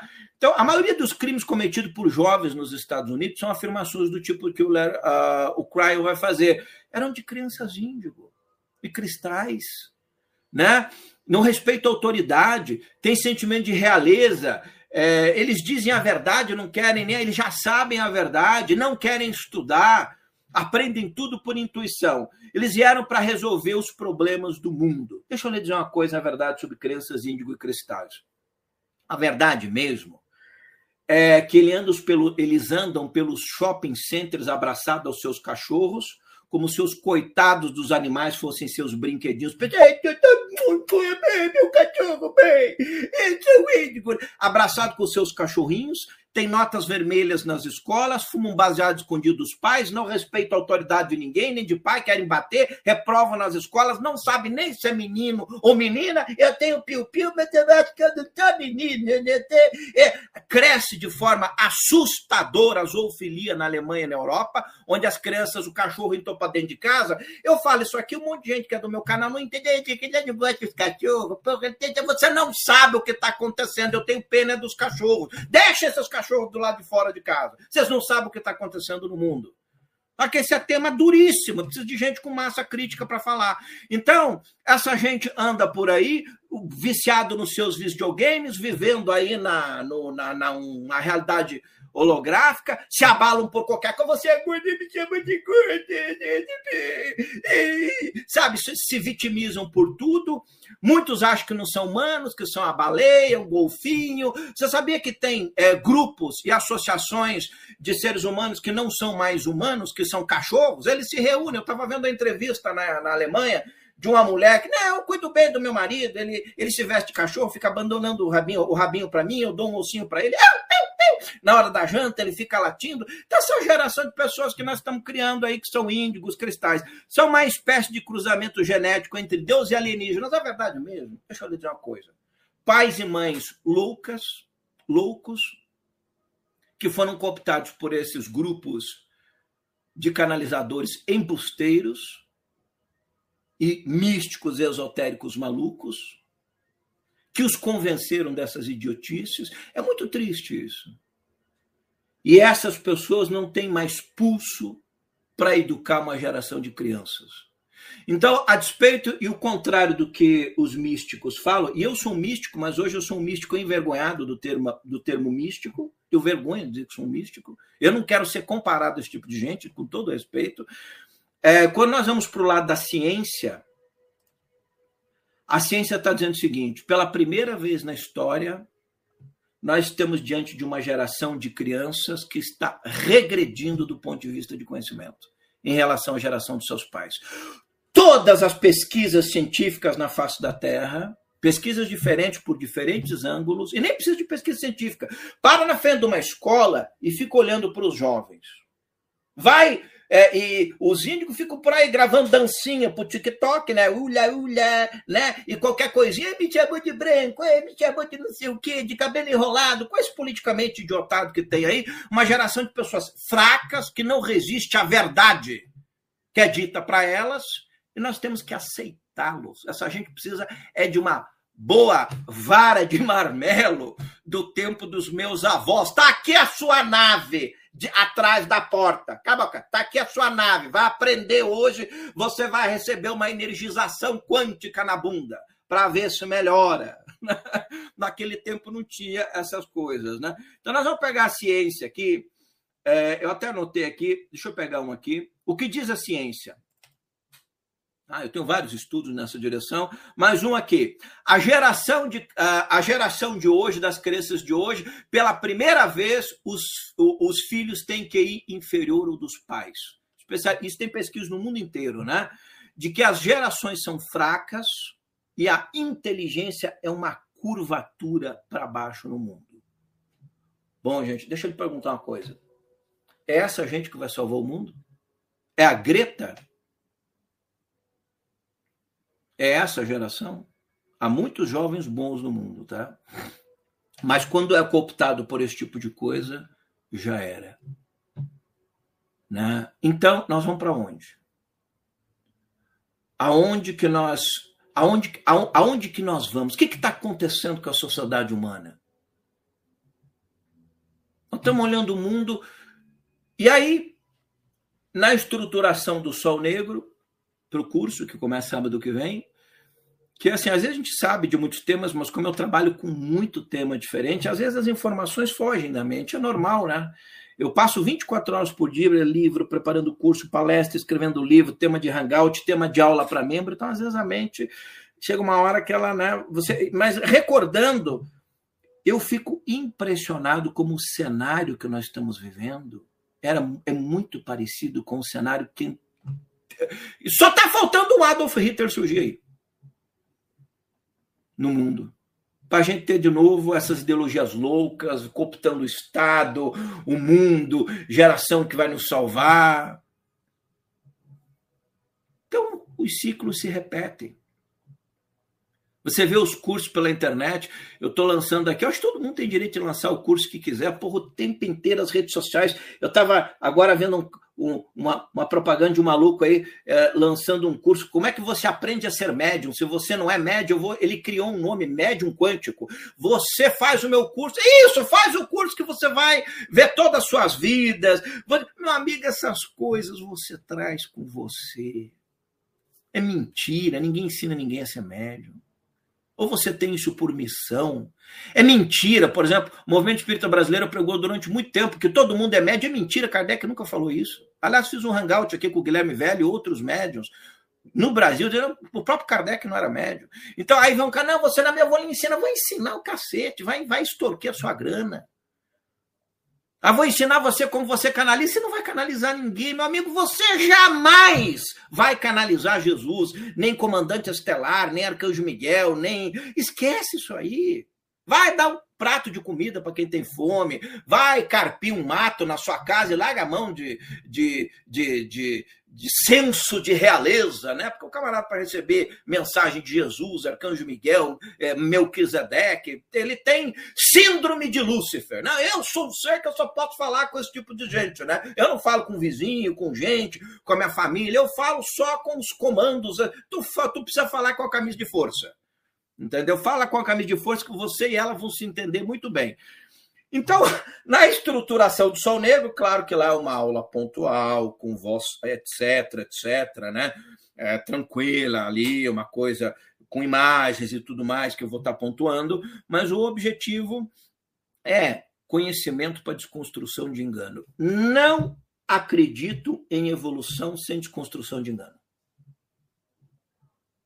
A primeira coisa que a escola desconstrói em você é a ignorância a respeito da matemática e desconstrói também os bons valores familiares que você aprendeu dos seus pais. Então a escola tem um papel bom e um papel ruim, mas ela vai trabalhar com desconstrução. No caso que você aprendeu em casa, valores familiares, ela vai desconstruir tudo. E no caso da ignorância, da... nem sei se está desconstruindo mais a, a, ignorância hoje, porque os jovens terminam a escola, eles não sabem matemática e tabuada, mas eles sabem tudo a respeito dos sistemas, quanto às raças de insetoides, reptilianos, arquiturianos, pô, vai estudar tabuada. Tu não sabe nem quanto é que é 5 vezes 4, raiz quadrada de 49, não sabe. Então, assim, É, e aí, sabe qual é o problema? Temas sérios beiram ridículo. E aí nós vamos ter outros. Eu não vou entrar muito, eu só vou citar, porque isso aqui vai ser objeto de curso futuro meu. Mas nós vamos ter, por exemplo, a própria. Deixa eu tomar aqui uma.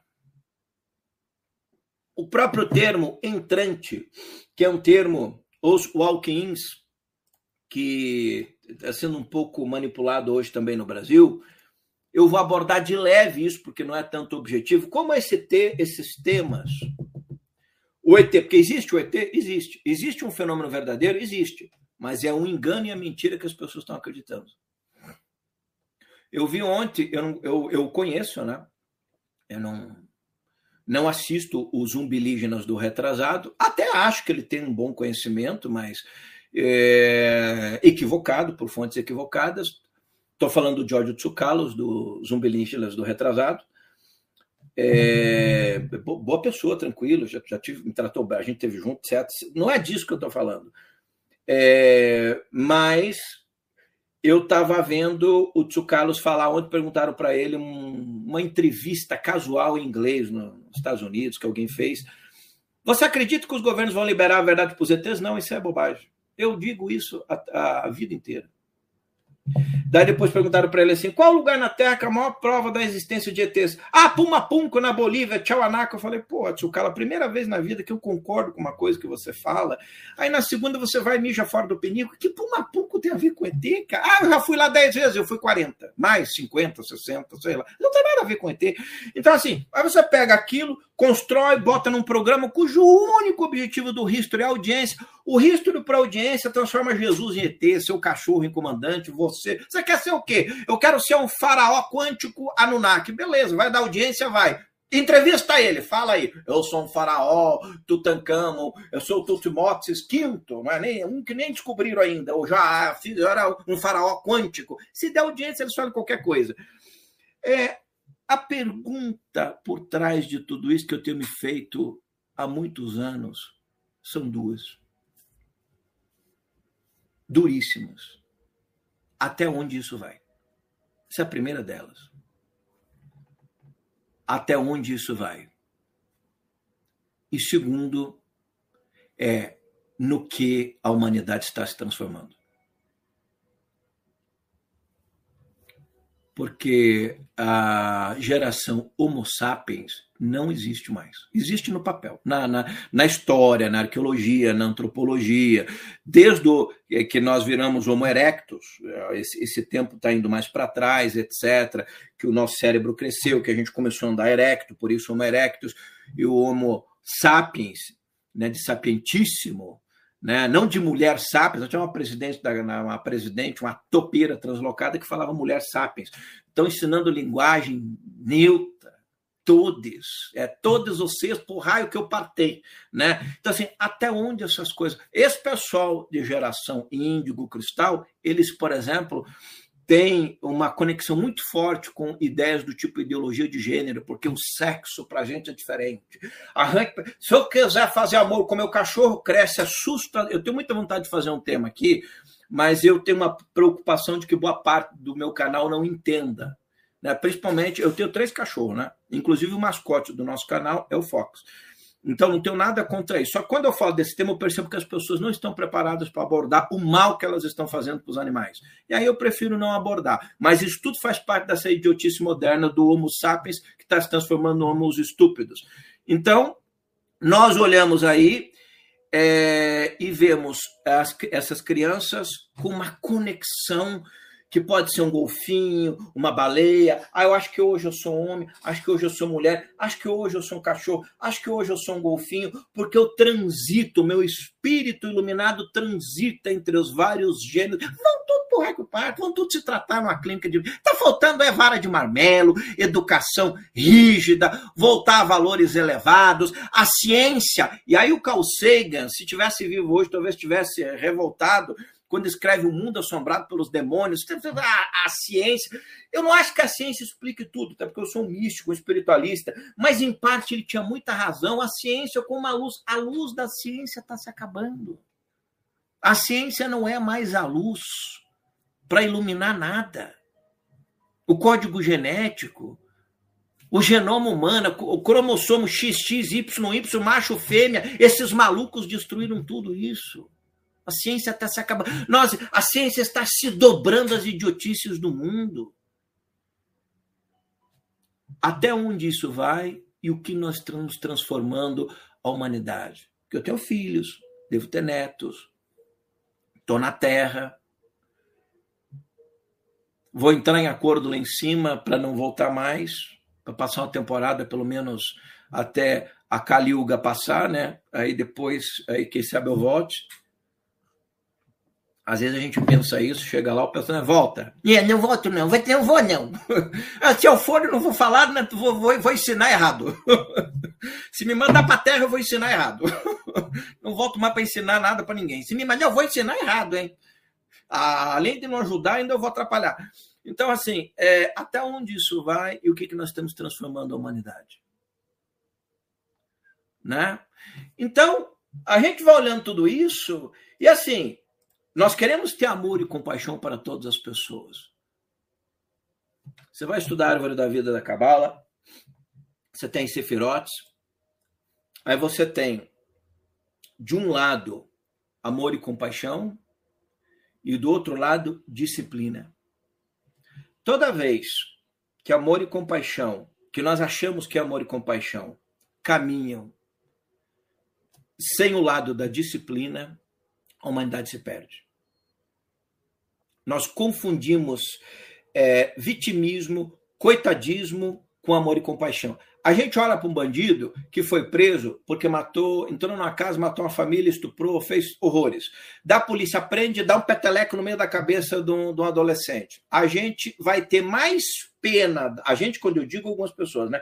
Mais pena, a imprensa, ativistas, direitos humanos, é, vai ter mais pena daquele adolescente levando um peteleco da cabeça de um guarda porque matou, estuprou, entrou numa casa, do que uma família inteira que foi dizimada. E a gente acha que está tendo amor e compaixão para com o bandido. Ah, ah, ah. Para o bandido, disciplina. Amor e compaixão é para a família que morreu. Então, sempre que nós confundimos amor e compaixão com banalização, né, a gente se torna banana, nós criamos esse cenário aí. Vou pegar uma coisa simples aqui, por exemplo, nos Estados Unidos estão tirando, não tem mais o termo mãe ah, é porque algumas pessoas não podem ser mães, sim. Daí por isso você vai acabar com, com, o papel mais sagrado das mulheres, que é a possibilidade de ser mãe. Ah, porque até os homens que eles, estão frustrados, que a gente não pode chamar. Eles querem que vão se catar. Nasce de novo e pede para Deus para nascer mulher. Que papo é esse?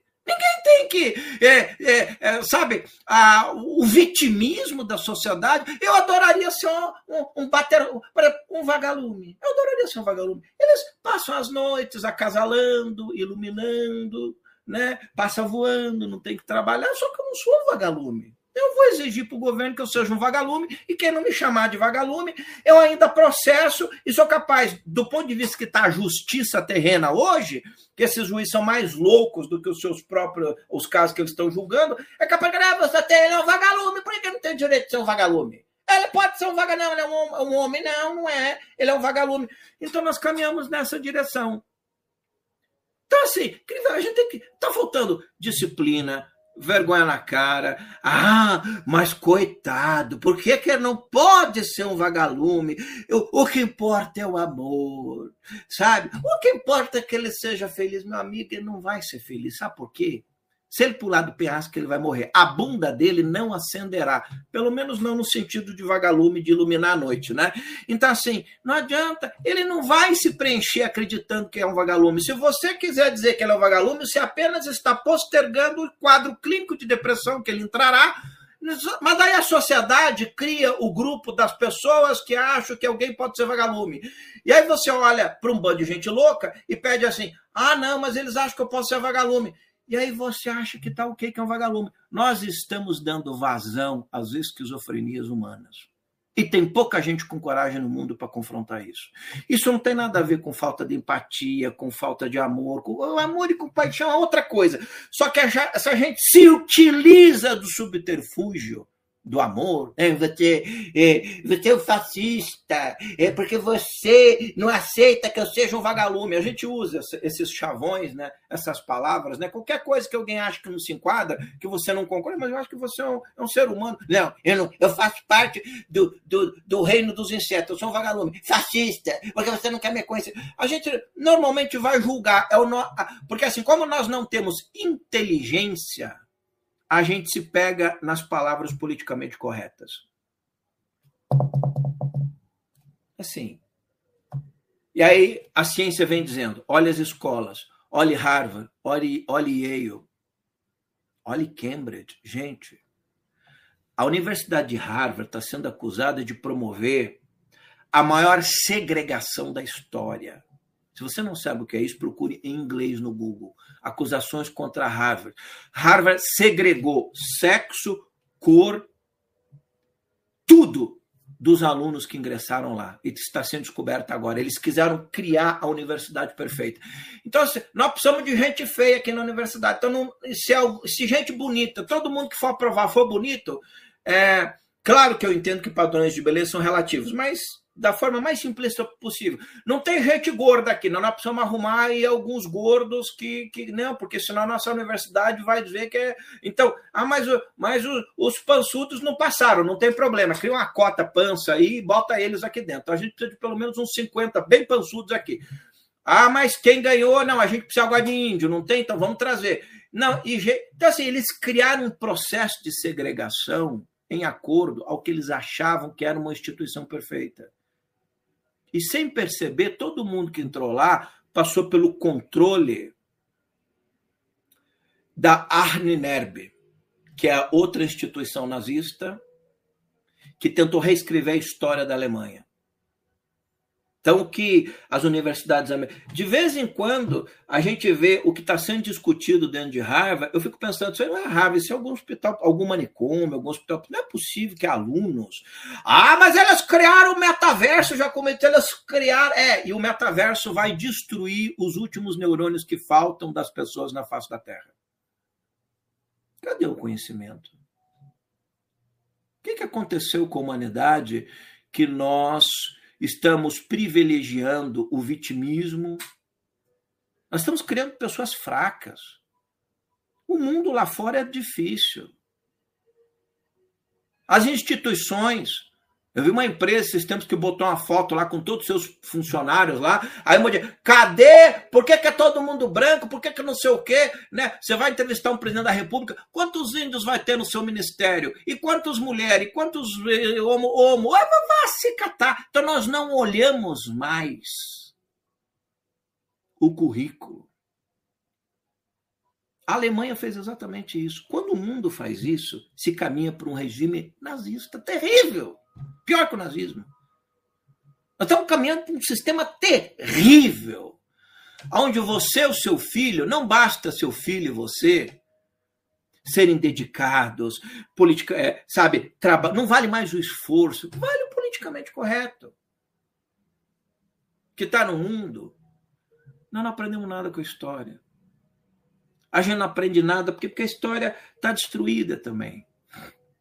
A filosofia está destruída. Eu gosto muito de filosofia.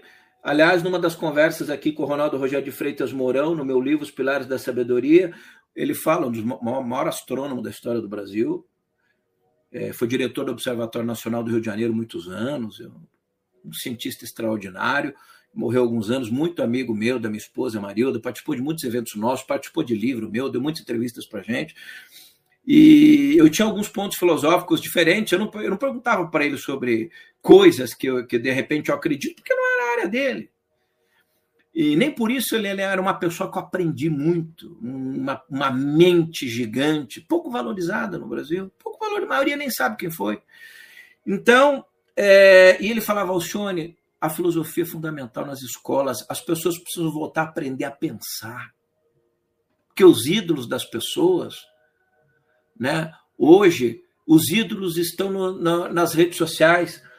Eu lembro quando eu vi essa trupe de políticos, delegados de polícia, é, indo para os canais com milhões de seguidores, Eu estava vendo que um, tem um vereador que foi caçado agora, isso não tem nada a ver com política, tá? Primeira vez que eu vi aquele moleque falando, eu falei, isso aí é um. É, isso aí é uma espécie de cruzamento de um, de um, de, um, de um jegue com a topeira transloco. Deu esse cara aí. Como é que pode esse cara ter milhões de seguidores? Ele é evangélico, ele vai, ele vai ressuscitar o Brasil, Jesus, aleluia, Senhor, cura o Brasil, aleluia, amém. Tarado. Tara, picareta, mas picareta das trevas, assim, um satanás ambulante, com as revelações que hoje está todo mundo um circo dos horrores. É o cara que mais tem evangélicos aí seguindo ele nas redes. O que, que um evangélico está fazendo seguindo um servo de Satanás desse? Aí quando eu comecei a ver essas lideranças, eu falei, já perdemos a guerra faz tempo, a gente só não. Não é a batalha que nós perdemos, a gente está perdendo a guerra. Batalha já foram todas.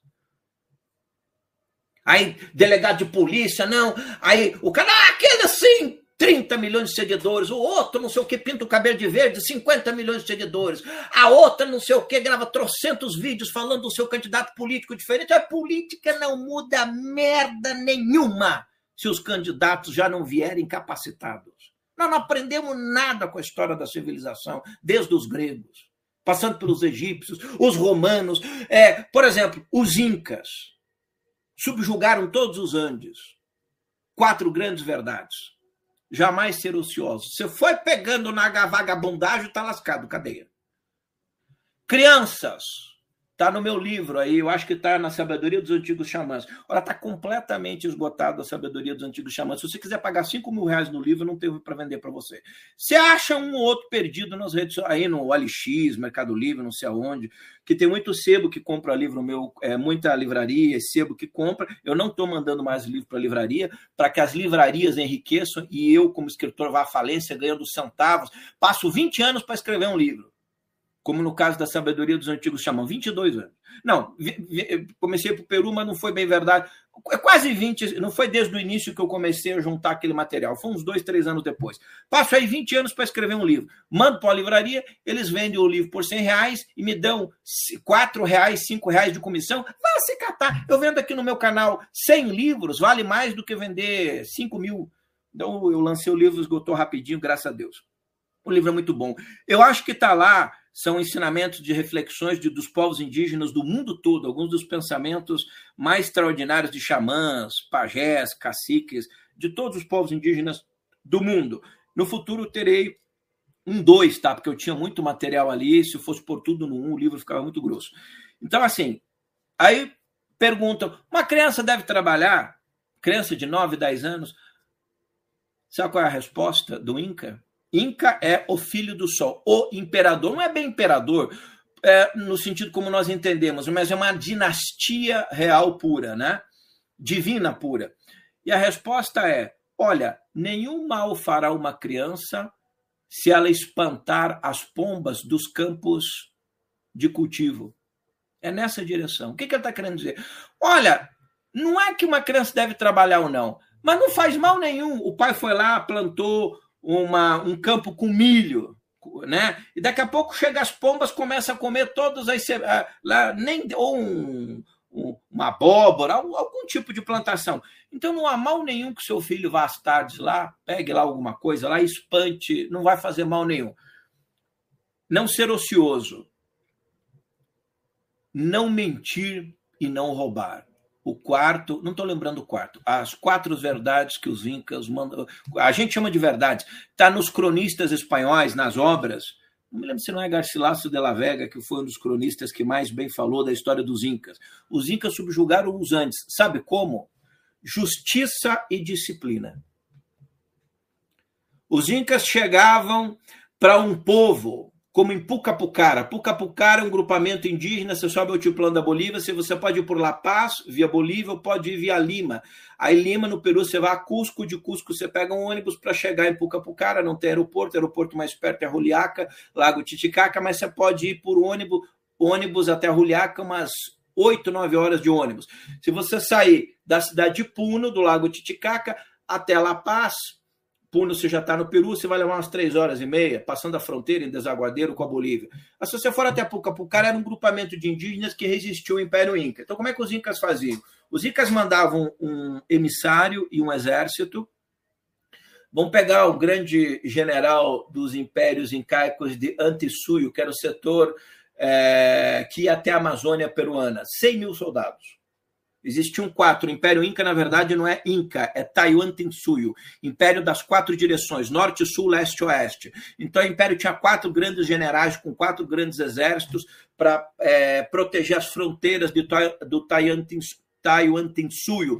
Cusco, ou Cusco, o centro do mundo, era onde ficava o Coricancha, o templo do ouro, aonde habitava o Inca. Era o filho do Deus Sol. Então, você chega em Pucapucara, é, o general Olanta, Olanta Itambo, do templo de Olanta, 100 mil soldados. Não levava os 100 mil, né? mas chegava lá com, com 10 mil soldados. Chegava lá, dois quilômetros de distância da fronteira de Pucapucara. Aí mandava um emissário com três, quatro soldados. queremos falar aí com o representante de vocês. Ah, pois não. Todo mundo já sabia do poderio Inca, estava subjugando os Andes inteiro. Nós chegamos aqui, mas nós queremos ser justos com vocês. Eu estou escrevendo a história do Império Tantinsuyo há muitos anos. Aqui dá uma obra muito grande. Um dia, se Deus assim o permitir, eu a publicarei. E aí é, ele chegava e dizia o seguinte: Olha, nós queremos convidar vocês a fazer parte do Império Inca, a entrar aos nossos domínios. Como assim? Não, mas eu, eu, eu sou rei do meu povo, você vai continuar sendo. Não, mas eu tenho os meus sacerdotes, tudo bem. Aí, por que, que eu tenho que pertencer ao império de vocês? Pelo seguinte: você vai continuar, os seus nobres continuarão sendo nobres. Você, ah, mas nós temos os nossos deuses, tudo bem. Vocês podem cultuar, mas terão também que ensinar sobre o Iracocha. Né? Ou sobre o grande Pachacama. Pachacama, o Deus Altíssimo, o Iracocha, o culto ao Iracocha, restaurado, por exemplo, por Pachacuti, o grande imperador inca, que mandou construir Machu Picchu. É, o Iracocha, o filho do Deus Criador que veio à Terra. Você vai ter que ensinar o culto a eles juntos. Nós vamos pegar os filhos de vocês e vamos levar a Cusco para instruir em grande conhecimento e sabedoria. E vamos deixar famílias já instruídas em conhecimento e sabedoria aqui em Pucapucara. E vocês vão pagar um pequeno tributo ao império. E o que, que nós vamos ganhar com isso? Nós protegeremos as fronteiras de vocês. Ninguém vai entrar aqui. Acontecia duas coisas. Bom, eu vou continuar mandando no meu povo, mas eu vou ter uma autoridade superior, que eu vou prestar contas, mas ele vai permitir os meus deuses, eu vou poder fazer. Alguns filhos meus vão ser instruídos em Cusco, depois retornarão para ensinar os outros conhecimento e sabedoria. Era assim os Incas. E aí, ah, tá bom se a gente aceitar, sem problema. E se a gente não aceitar? Ah, não vai aceitar, não? Tu, 100 mil soldados caíam sob o império, varria até as lhamas, não sobrava nem os animais vivos. Assim eles subjugaram os outros. Então o Império Inca acabou tendo centenas de etnias de pequenos grupos. O Império Inca nunca praticou sacrifícios humanos, mas, por exemplo, alguns povos que foram pequenas etnias que foram incorporadas ao Império Inca faziam sacrifícios humanos. Ao contrário do Império Maia, do Império Azteca, que os sacrifícios humanos de até 10, 15 mil pessoas em Teotihuacan, por exemplo, as pirâmides astecas eram praticadas. Então, mas não era uma prática comum de sacrifício humanos é, no Império Inca. Então, ele, ele subjugou centenas de povos e pequenas etnias, como Pucapucara. Foi um povo que resistiu e foi varrido. Você vai lá, eu passo por lá, levo os grupos, às vezes, em Pucapucara. Por outro lado, você tem outros povos que se incorporaram bem e outras culturas, como disciplina conhecimento. É, e, e, eu, eu sou. Eu, olha, eu quero dizer o seguinte: eu quero dizer que eu não concordo, que eu não sou isso, eu sou. Né? Os estúpidos não tinham voz. O problema da nossa sociedade é o seguinte: os estúpidos estão podendo muito, e os sábios estão tendo que se calar para não serem processados, não serem ridicularizados por essa geração medíocre que está aí. E os velhos, que depois de velhos, sem vergonha na cara, resolveram se transformar em bestas feras. E a história nos mostra que o nosso futuro será terrível, medíocre. Nós entraremos para a história da civilização piores que os incas, piores que os tiahuanacos, piores que os egípcios. Egito, como é que construía as pirâmides? Disciplina, conhecimento daquilo. A Grécia, como é que era quando você entrava? Queria aprender filosofia no templo platônico, a ignorância não tem vez. Não, o conhecimento, não tem, ah, eu não concordo, eu acho que a ciência está errada, porque o cromossomo você não acha nada, você não tem direito nem de abrir a boca, nem de pensar. É assim, gente. O que, que aconteceu com as escolas, antigas escolas de mistério, as escolas iniciáticas do passado da humanidade? As escolas de pensamento elevado. Você entrava lá, você não tinha direito a abrir a boca. Depois de cinco anos, você podia dizer bom dia. Ah, bom dia, boa tarde, que bom estar tá aqui. Né? Cinco anos não é nem bom dia, nem boa tarde. Você não sabe nada. Você veio até nós para aprender, então você veio para aprender. Se você quiser ensinar, abre sua escola. O que, que aconteceu? O politicamente correto entrou, as idiotices entraram, Aparece uma louca, por exemplo. Ah, eu fui para a Índia, descobri um livro secreto, falei com três mestres ascensionados e a história da civilização humana está errada. A história é essa aqui, ó. Eu estou escrevendo a história humana nova. Está aqui, ó. Esse é um livro muito antigo, né? Então ele está meio velhinho, vocês não liguem. não tem nem capo, coitado mais. Eu estou escrevendo a nova história da humanidade. Está aqui, ó. Aí você pega, olha Eu conheço bem as tradições da Índia, isso aqui não, não é da Índia. Eu conheço um pouquinho do budismo, isso não é nem do lamaísmo, as escolas, o grande veículo, né, o lamaísmo, porque é o grande veículo que ele permite todas as pessoas poderem aprender com seu conhecimento, diferente do budismo Theravada, que é uma escola só para monges. Não está no lamaísmo, não está no Theravada, não está no Zen budismo no Japão, ele também não está no cristianismo. Mas está o conhecimento novo que eu recebi, rapaz. Se eu não eu recebi, eu fui lá, falei com os mestres, recebi isso aí. Essa porra aqui veio da onde? Tu aprendeu isso aqui aonde? A gente não para para pensar que assim como existem hierarquias espirituais poderosas que atuam na Terra, há hierarquias sombrias. E nós caminhamos para uma era da besta. Não, Jacomite. As crianças que não sabem se tem pinto ou conchinha, elas acham que vão iluminar a terra, mas deixa a luz de vocês bem longe de mim. Não cruzo meu caminho, não. Não quero encontrar nenhum de vocês. Se o meu filho um dia vai só uma criança, gente vai levar uma varada de marmelo. A gente nunca deu um tapa nos nossos filhos que nunca precisaram e não é a nossa forma de educação, porque eles não precisam. Mas se precisar uma varada de marmelo, vem com um papo desse leva uma varada de marmelo. Não, não vai dar mais né, do trabalho que a gente faz. O que é diferente de crianças especiais que nascem com conhecimentos especiais. Não é isso que eu estou falando. Então, assim, é, nós Estamos aí olhando o mundo e a humanidade está ficando sem tempo e sem esperança. E aí talvez seja o tempo de retornar às palavras do Cristo, que o mundo nunca deveria ter tido esperança, que as pessoas nunca deveriam ter tido esperança no mundo, que as promessas do Cristo nunca foram para serem cumpridas na terra, que o mundo caminha para um cenário apocalipse, não de iluminação, seja nas tradições antigas da Índia, nas tradições da Índia, quando eu digo nas tradições robustas. O Rafael Daher, o Rafael, vou ter surpresa, você que é membro Sofia e Mercabá do meu canal, que você quer outro, eu tenho conhecimento para todas as pessoas. Eu tô, aguarda aí que eu estou adquirindo um conteúdo extraordinário. É, o Rafael me ligou, a gente está trocando as ideias aí. Então, assim, isso é, é não está nas tradições da Índia, que o mundo está se iluminando. Não está nas tradições cristãs, não está nas tradições judaicas, não está nas tradições budistas. Está onde? Ah, não, está nos, nos, grupos esotéricos de Nova Era que nasceram aí. Porra. Nós vamos acreditar em quem? Então o Sol Negro vai muito nessa direção. Sábado que vem estreia. Eu espero que dê tempo para você se inscrever.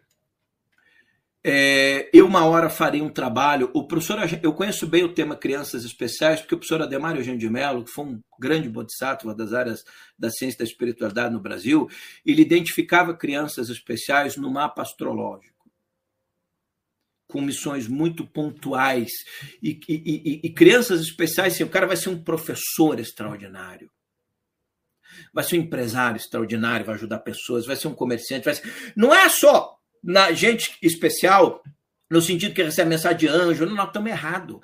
Os verdadeiros seres humanos especiais são aqueles que estão ajudando a humanidade a passar por esse tempo difícil de desconstrução da inteligência.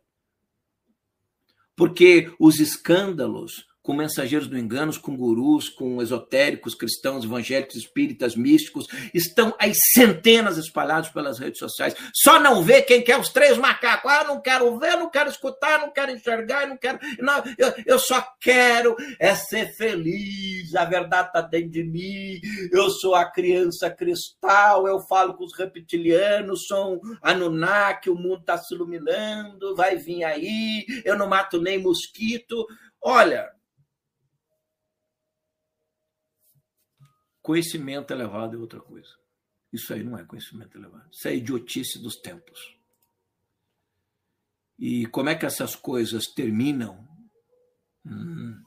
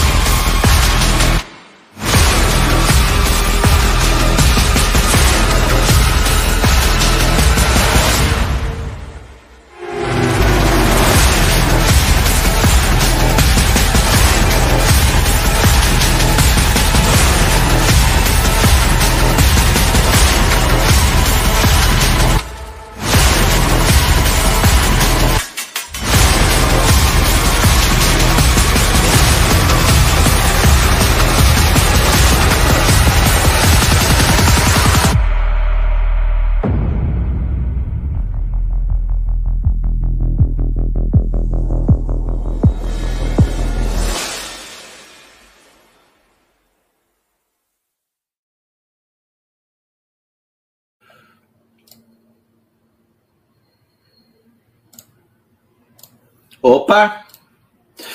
É, obrigado, Cida, Vera, Fazenda Rancho Verde, um abraço para vocês. Está aí o Sol Negro, curso estreia domingo que vem. É, você clica ali, você pode pagar até em 12 vezes. É, eu estou pedindo desculpa para não responder, muita, eu estou com muita mensagem. Então, entro no mês agora, os próximos quatro sábados, das duas às sete da noite, e tem um sábado que nós vamos das nove à meia-noite, fazemos parada para o jantar. É, nós não mostraremos imagens que vão chocar vocês. Eu não é, farei espetáculo do Holocausto, não mostrarei nenhuma imagem, não é para esse o objetivo do curso.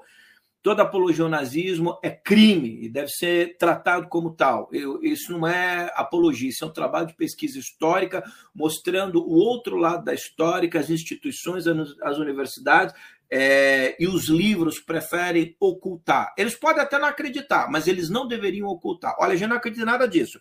Mas é verdade que eles fizeram isso, eles achavam canalização, mens... É, que, que, que falava com ET, eles deviam contar essa história. Né? Então, há crenças especiais nascendo na Terra, claro que há, mas a grande maioria dessas coisas e dessas pessoas aqui, fiquem espertos. Quem fala disso para você jamais contou a verdade. Por exemplo, eu citei os entrantes da Ruth Montgomery. Qual é o problema dos walk-ins que são entrantes? Que são entrantes. Uma pessoa morre, o espírito do corpo dela numa UTI de hospital é substituído pelo espírito de um extraterrestre, a pessoa volta à vida depois de, volta à vida depois de uma EQM. Qual o problema? É que os seres que todas as mensagens espirituais, a Ruth Montgomery é uma, uma escritora muito conhecida nos Estados Unidos, ela é muito famosa, foi amiga de presidentes americanos. E ela virou uma mística e ela recebia mensagens todas as mensagens proféticas dela a respeito do futuro da Terra estavam erradas. Ela previu uma guerra nuclear entre os americanos e a União Soviética nos anos aí nos anos 80, 90, nem me lembro mais. Nunca aconteceu. Eu até notei duas ou três aqui do que eu estou passando no Sol Negro. Por exemplo, é, em meados da década de 80, eu estou vendo as imagens do Sol Negro, quem vai assistir o curso vai ver, nunca aconteceu guerra. Ela previu que o Ronald Reagan, por exemplo, seria presidente de um mandato só é, e seria substituído, substituído por um outro louco. Nunca aconteceu. Ela fez uma série de previsões em livros a respeito de ETs que DC nunca aconteceu. Então, quando nós pegamos, é muito bonito falar em walk-ins, entrantes.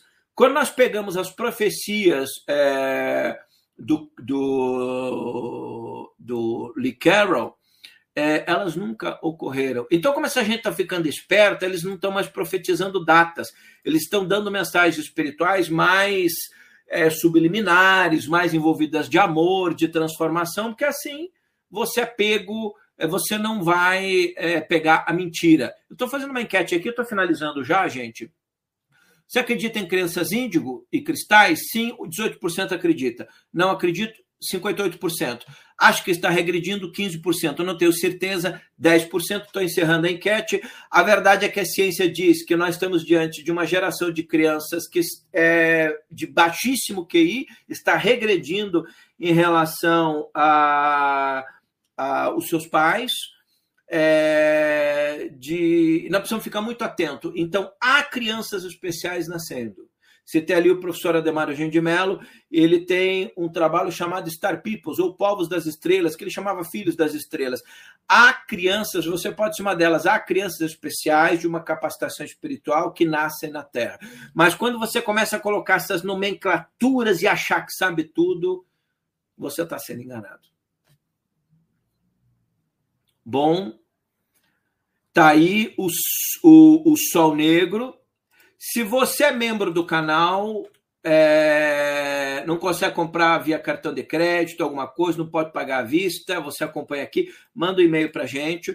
O curso começa essa semana, é, sábado que vem. Eu faço um curso por ano e pouco. Ano que vem quero ver se eu lanço no primeiro semestre um outro trabalho.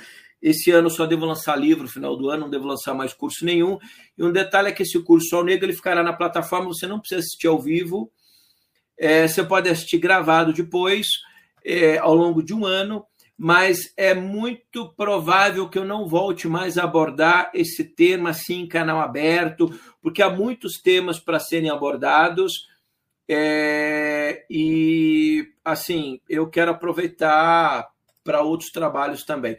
Então, nós vamos falar ali de tudo que ocorreu envolvendo o ocultismo nesse tempo, é, o tema discos voadores, que eu comecei bem no comecinho, o que, que tem de verdade, mentira, não vai ter contato extraterrestre nenhum, nenhuma nave vai descer na Terra. Ah, não, eles estão descendo, agora nós estamos na iminência do contato raça de víboras picaretas. Não vai descer até nenhum aqui. Agora, não é assim, não. Estou enganando você. Sabe essas frases de efeito que está rolando pelas redes sociais? Nós estamos na iminência de um contato, os militares vão revelar, é agora. Você está sendo enganado, meu amigo. Sai, sai fora desse jogo de engano. Esse velho papinho furado. Entendeu? Você, ah, eu estou me desviando da. da na, os Illuminates não me enganam. A nova ordem mundial não me engana. É, mas os místicos, os canalizadores, os esotéricos lhe enganam.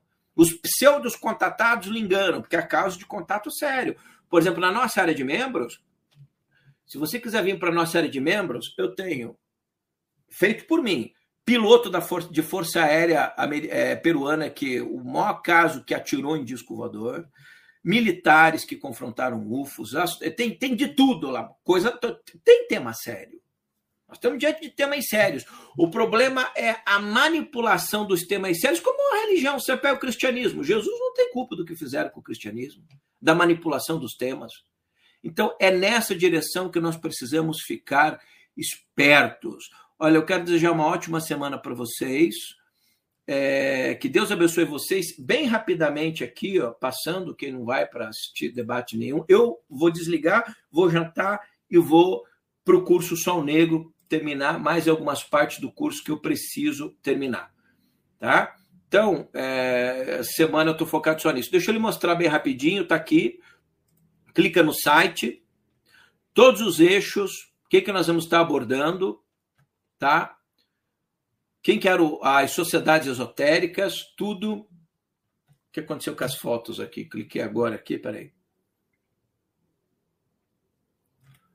Nossa, não carregou aqui, deu um. O site tá, deve estar tá carregando, tá? Porque isso aqui tem tudo fotos do lado e tudo mais. Vamos lá.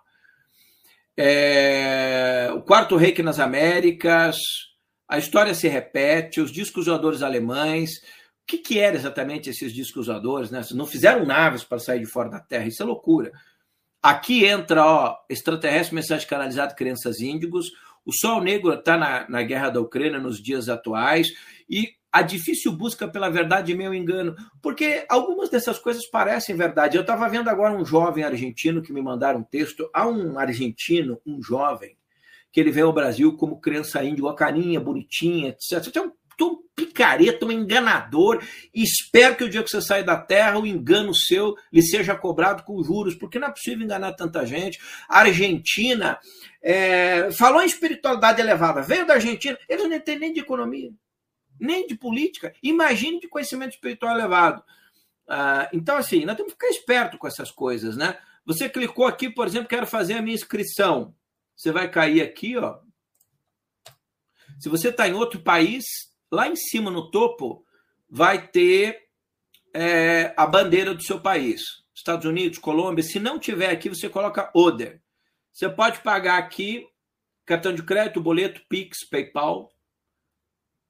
R$ 69,70 por mês. Se você é membro do canal, entre na comunidade do canal, tem um desconto lá para você. Tem um código lá que você vai clicar aqui, cupom de desconto, vai preencher ali e vai baixar para os membros do canal. É, e mesmo que você não seja membro, você pode pagar aqui em R$ 69,70 por mês em 12 vezes. A empresa cobra uns jurinhos, não somos nós, tá? Posso pagar em boleto, etc. Então, último domingo, eu preciso divulgar aqui o nosso trabalho. Eu já passo o ano inteiro produzindo conhecimento e tudo mais. Deixa eu fechar aqui. E na hora do curso, preciso aqui mostrar para vocês é, como é que você faz. Qual é o problema de um trabalho desse aqui que eu estou fazendo? Tem um problema.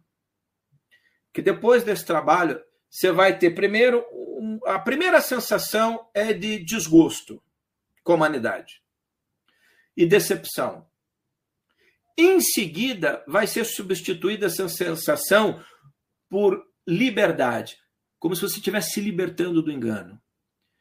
A, ter, a terceira sensação, depois da, é, da decepção, a libertação é de crescimento.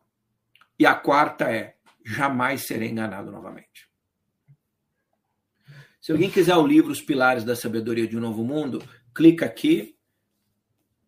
Tá? Hoje eu não vou falar tanto do livro, depois vou ter mais tempo para falar do livro de novo, sempre falo, mas aqui no descritivo do canal você tem aqui o site do curso, comprar o curso, o livro Pilares da Sabedoria e tudo mais. Sejamos luz em tempos de, de esperança, uma semana luminosa e quem precisar falar comigo ali do curso, qualquer coisa, para parcelar aqui, ajeitar aqui, etc., manda um e-mail, também está no descritivo do canal, ou está aqui, que, era, uh, que eu estou colocando agora e-mail. Agradeço os moderadores, o meu amor a Marilda, que estava aí, o Fernando, a Trix, a Ticiane, o professor Hilário, não sei se tinha mais alguém, a Trix falei, né? Enfim, e aos membros do canal. Que vocês tenham uma semana abençoada. Valeu, gente. Um abraço.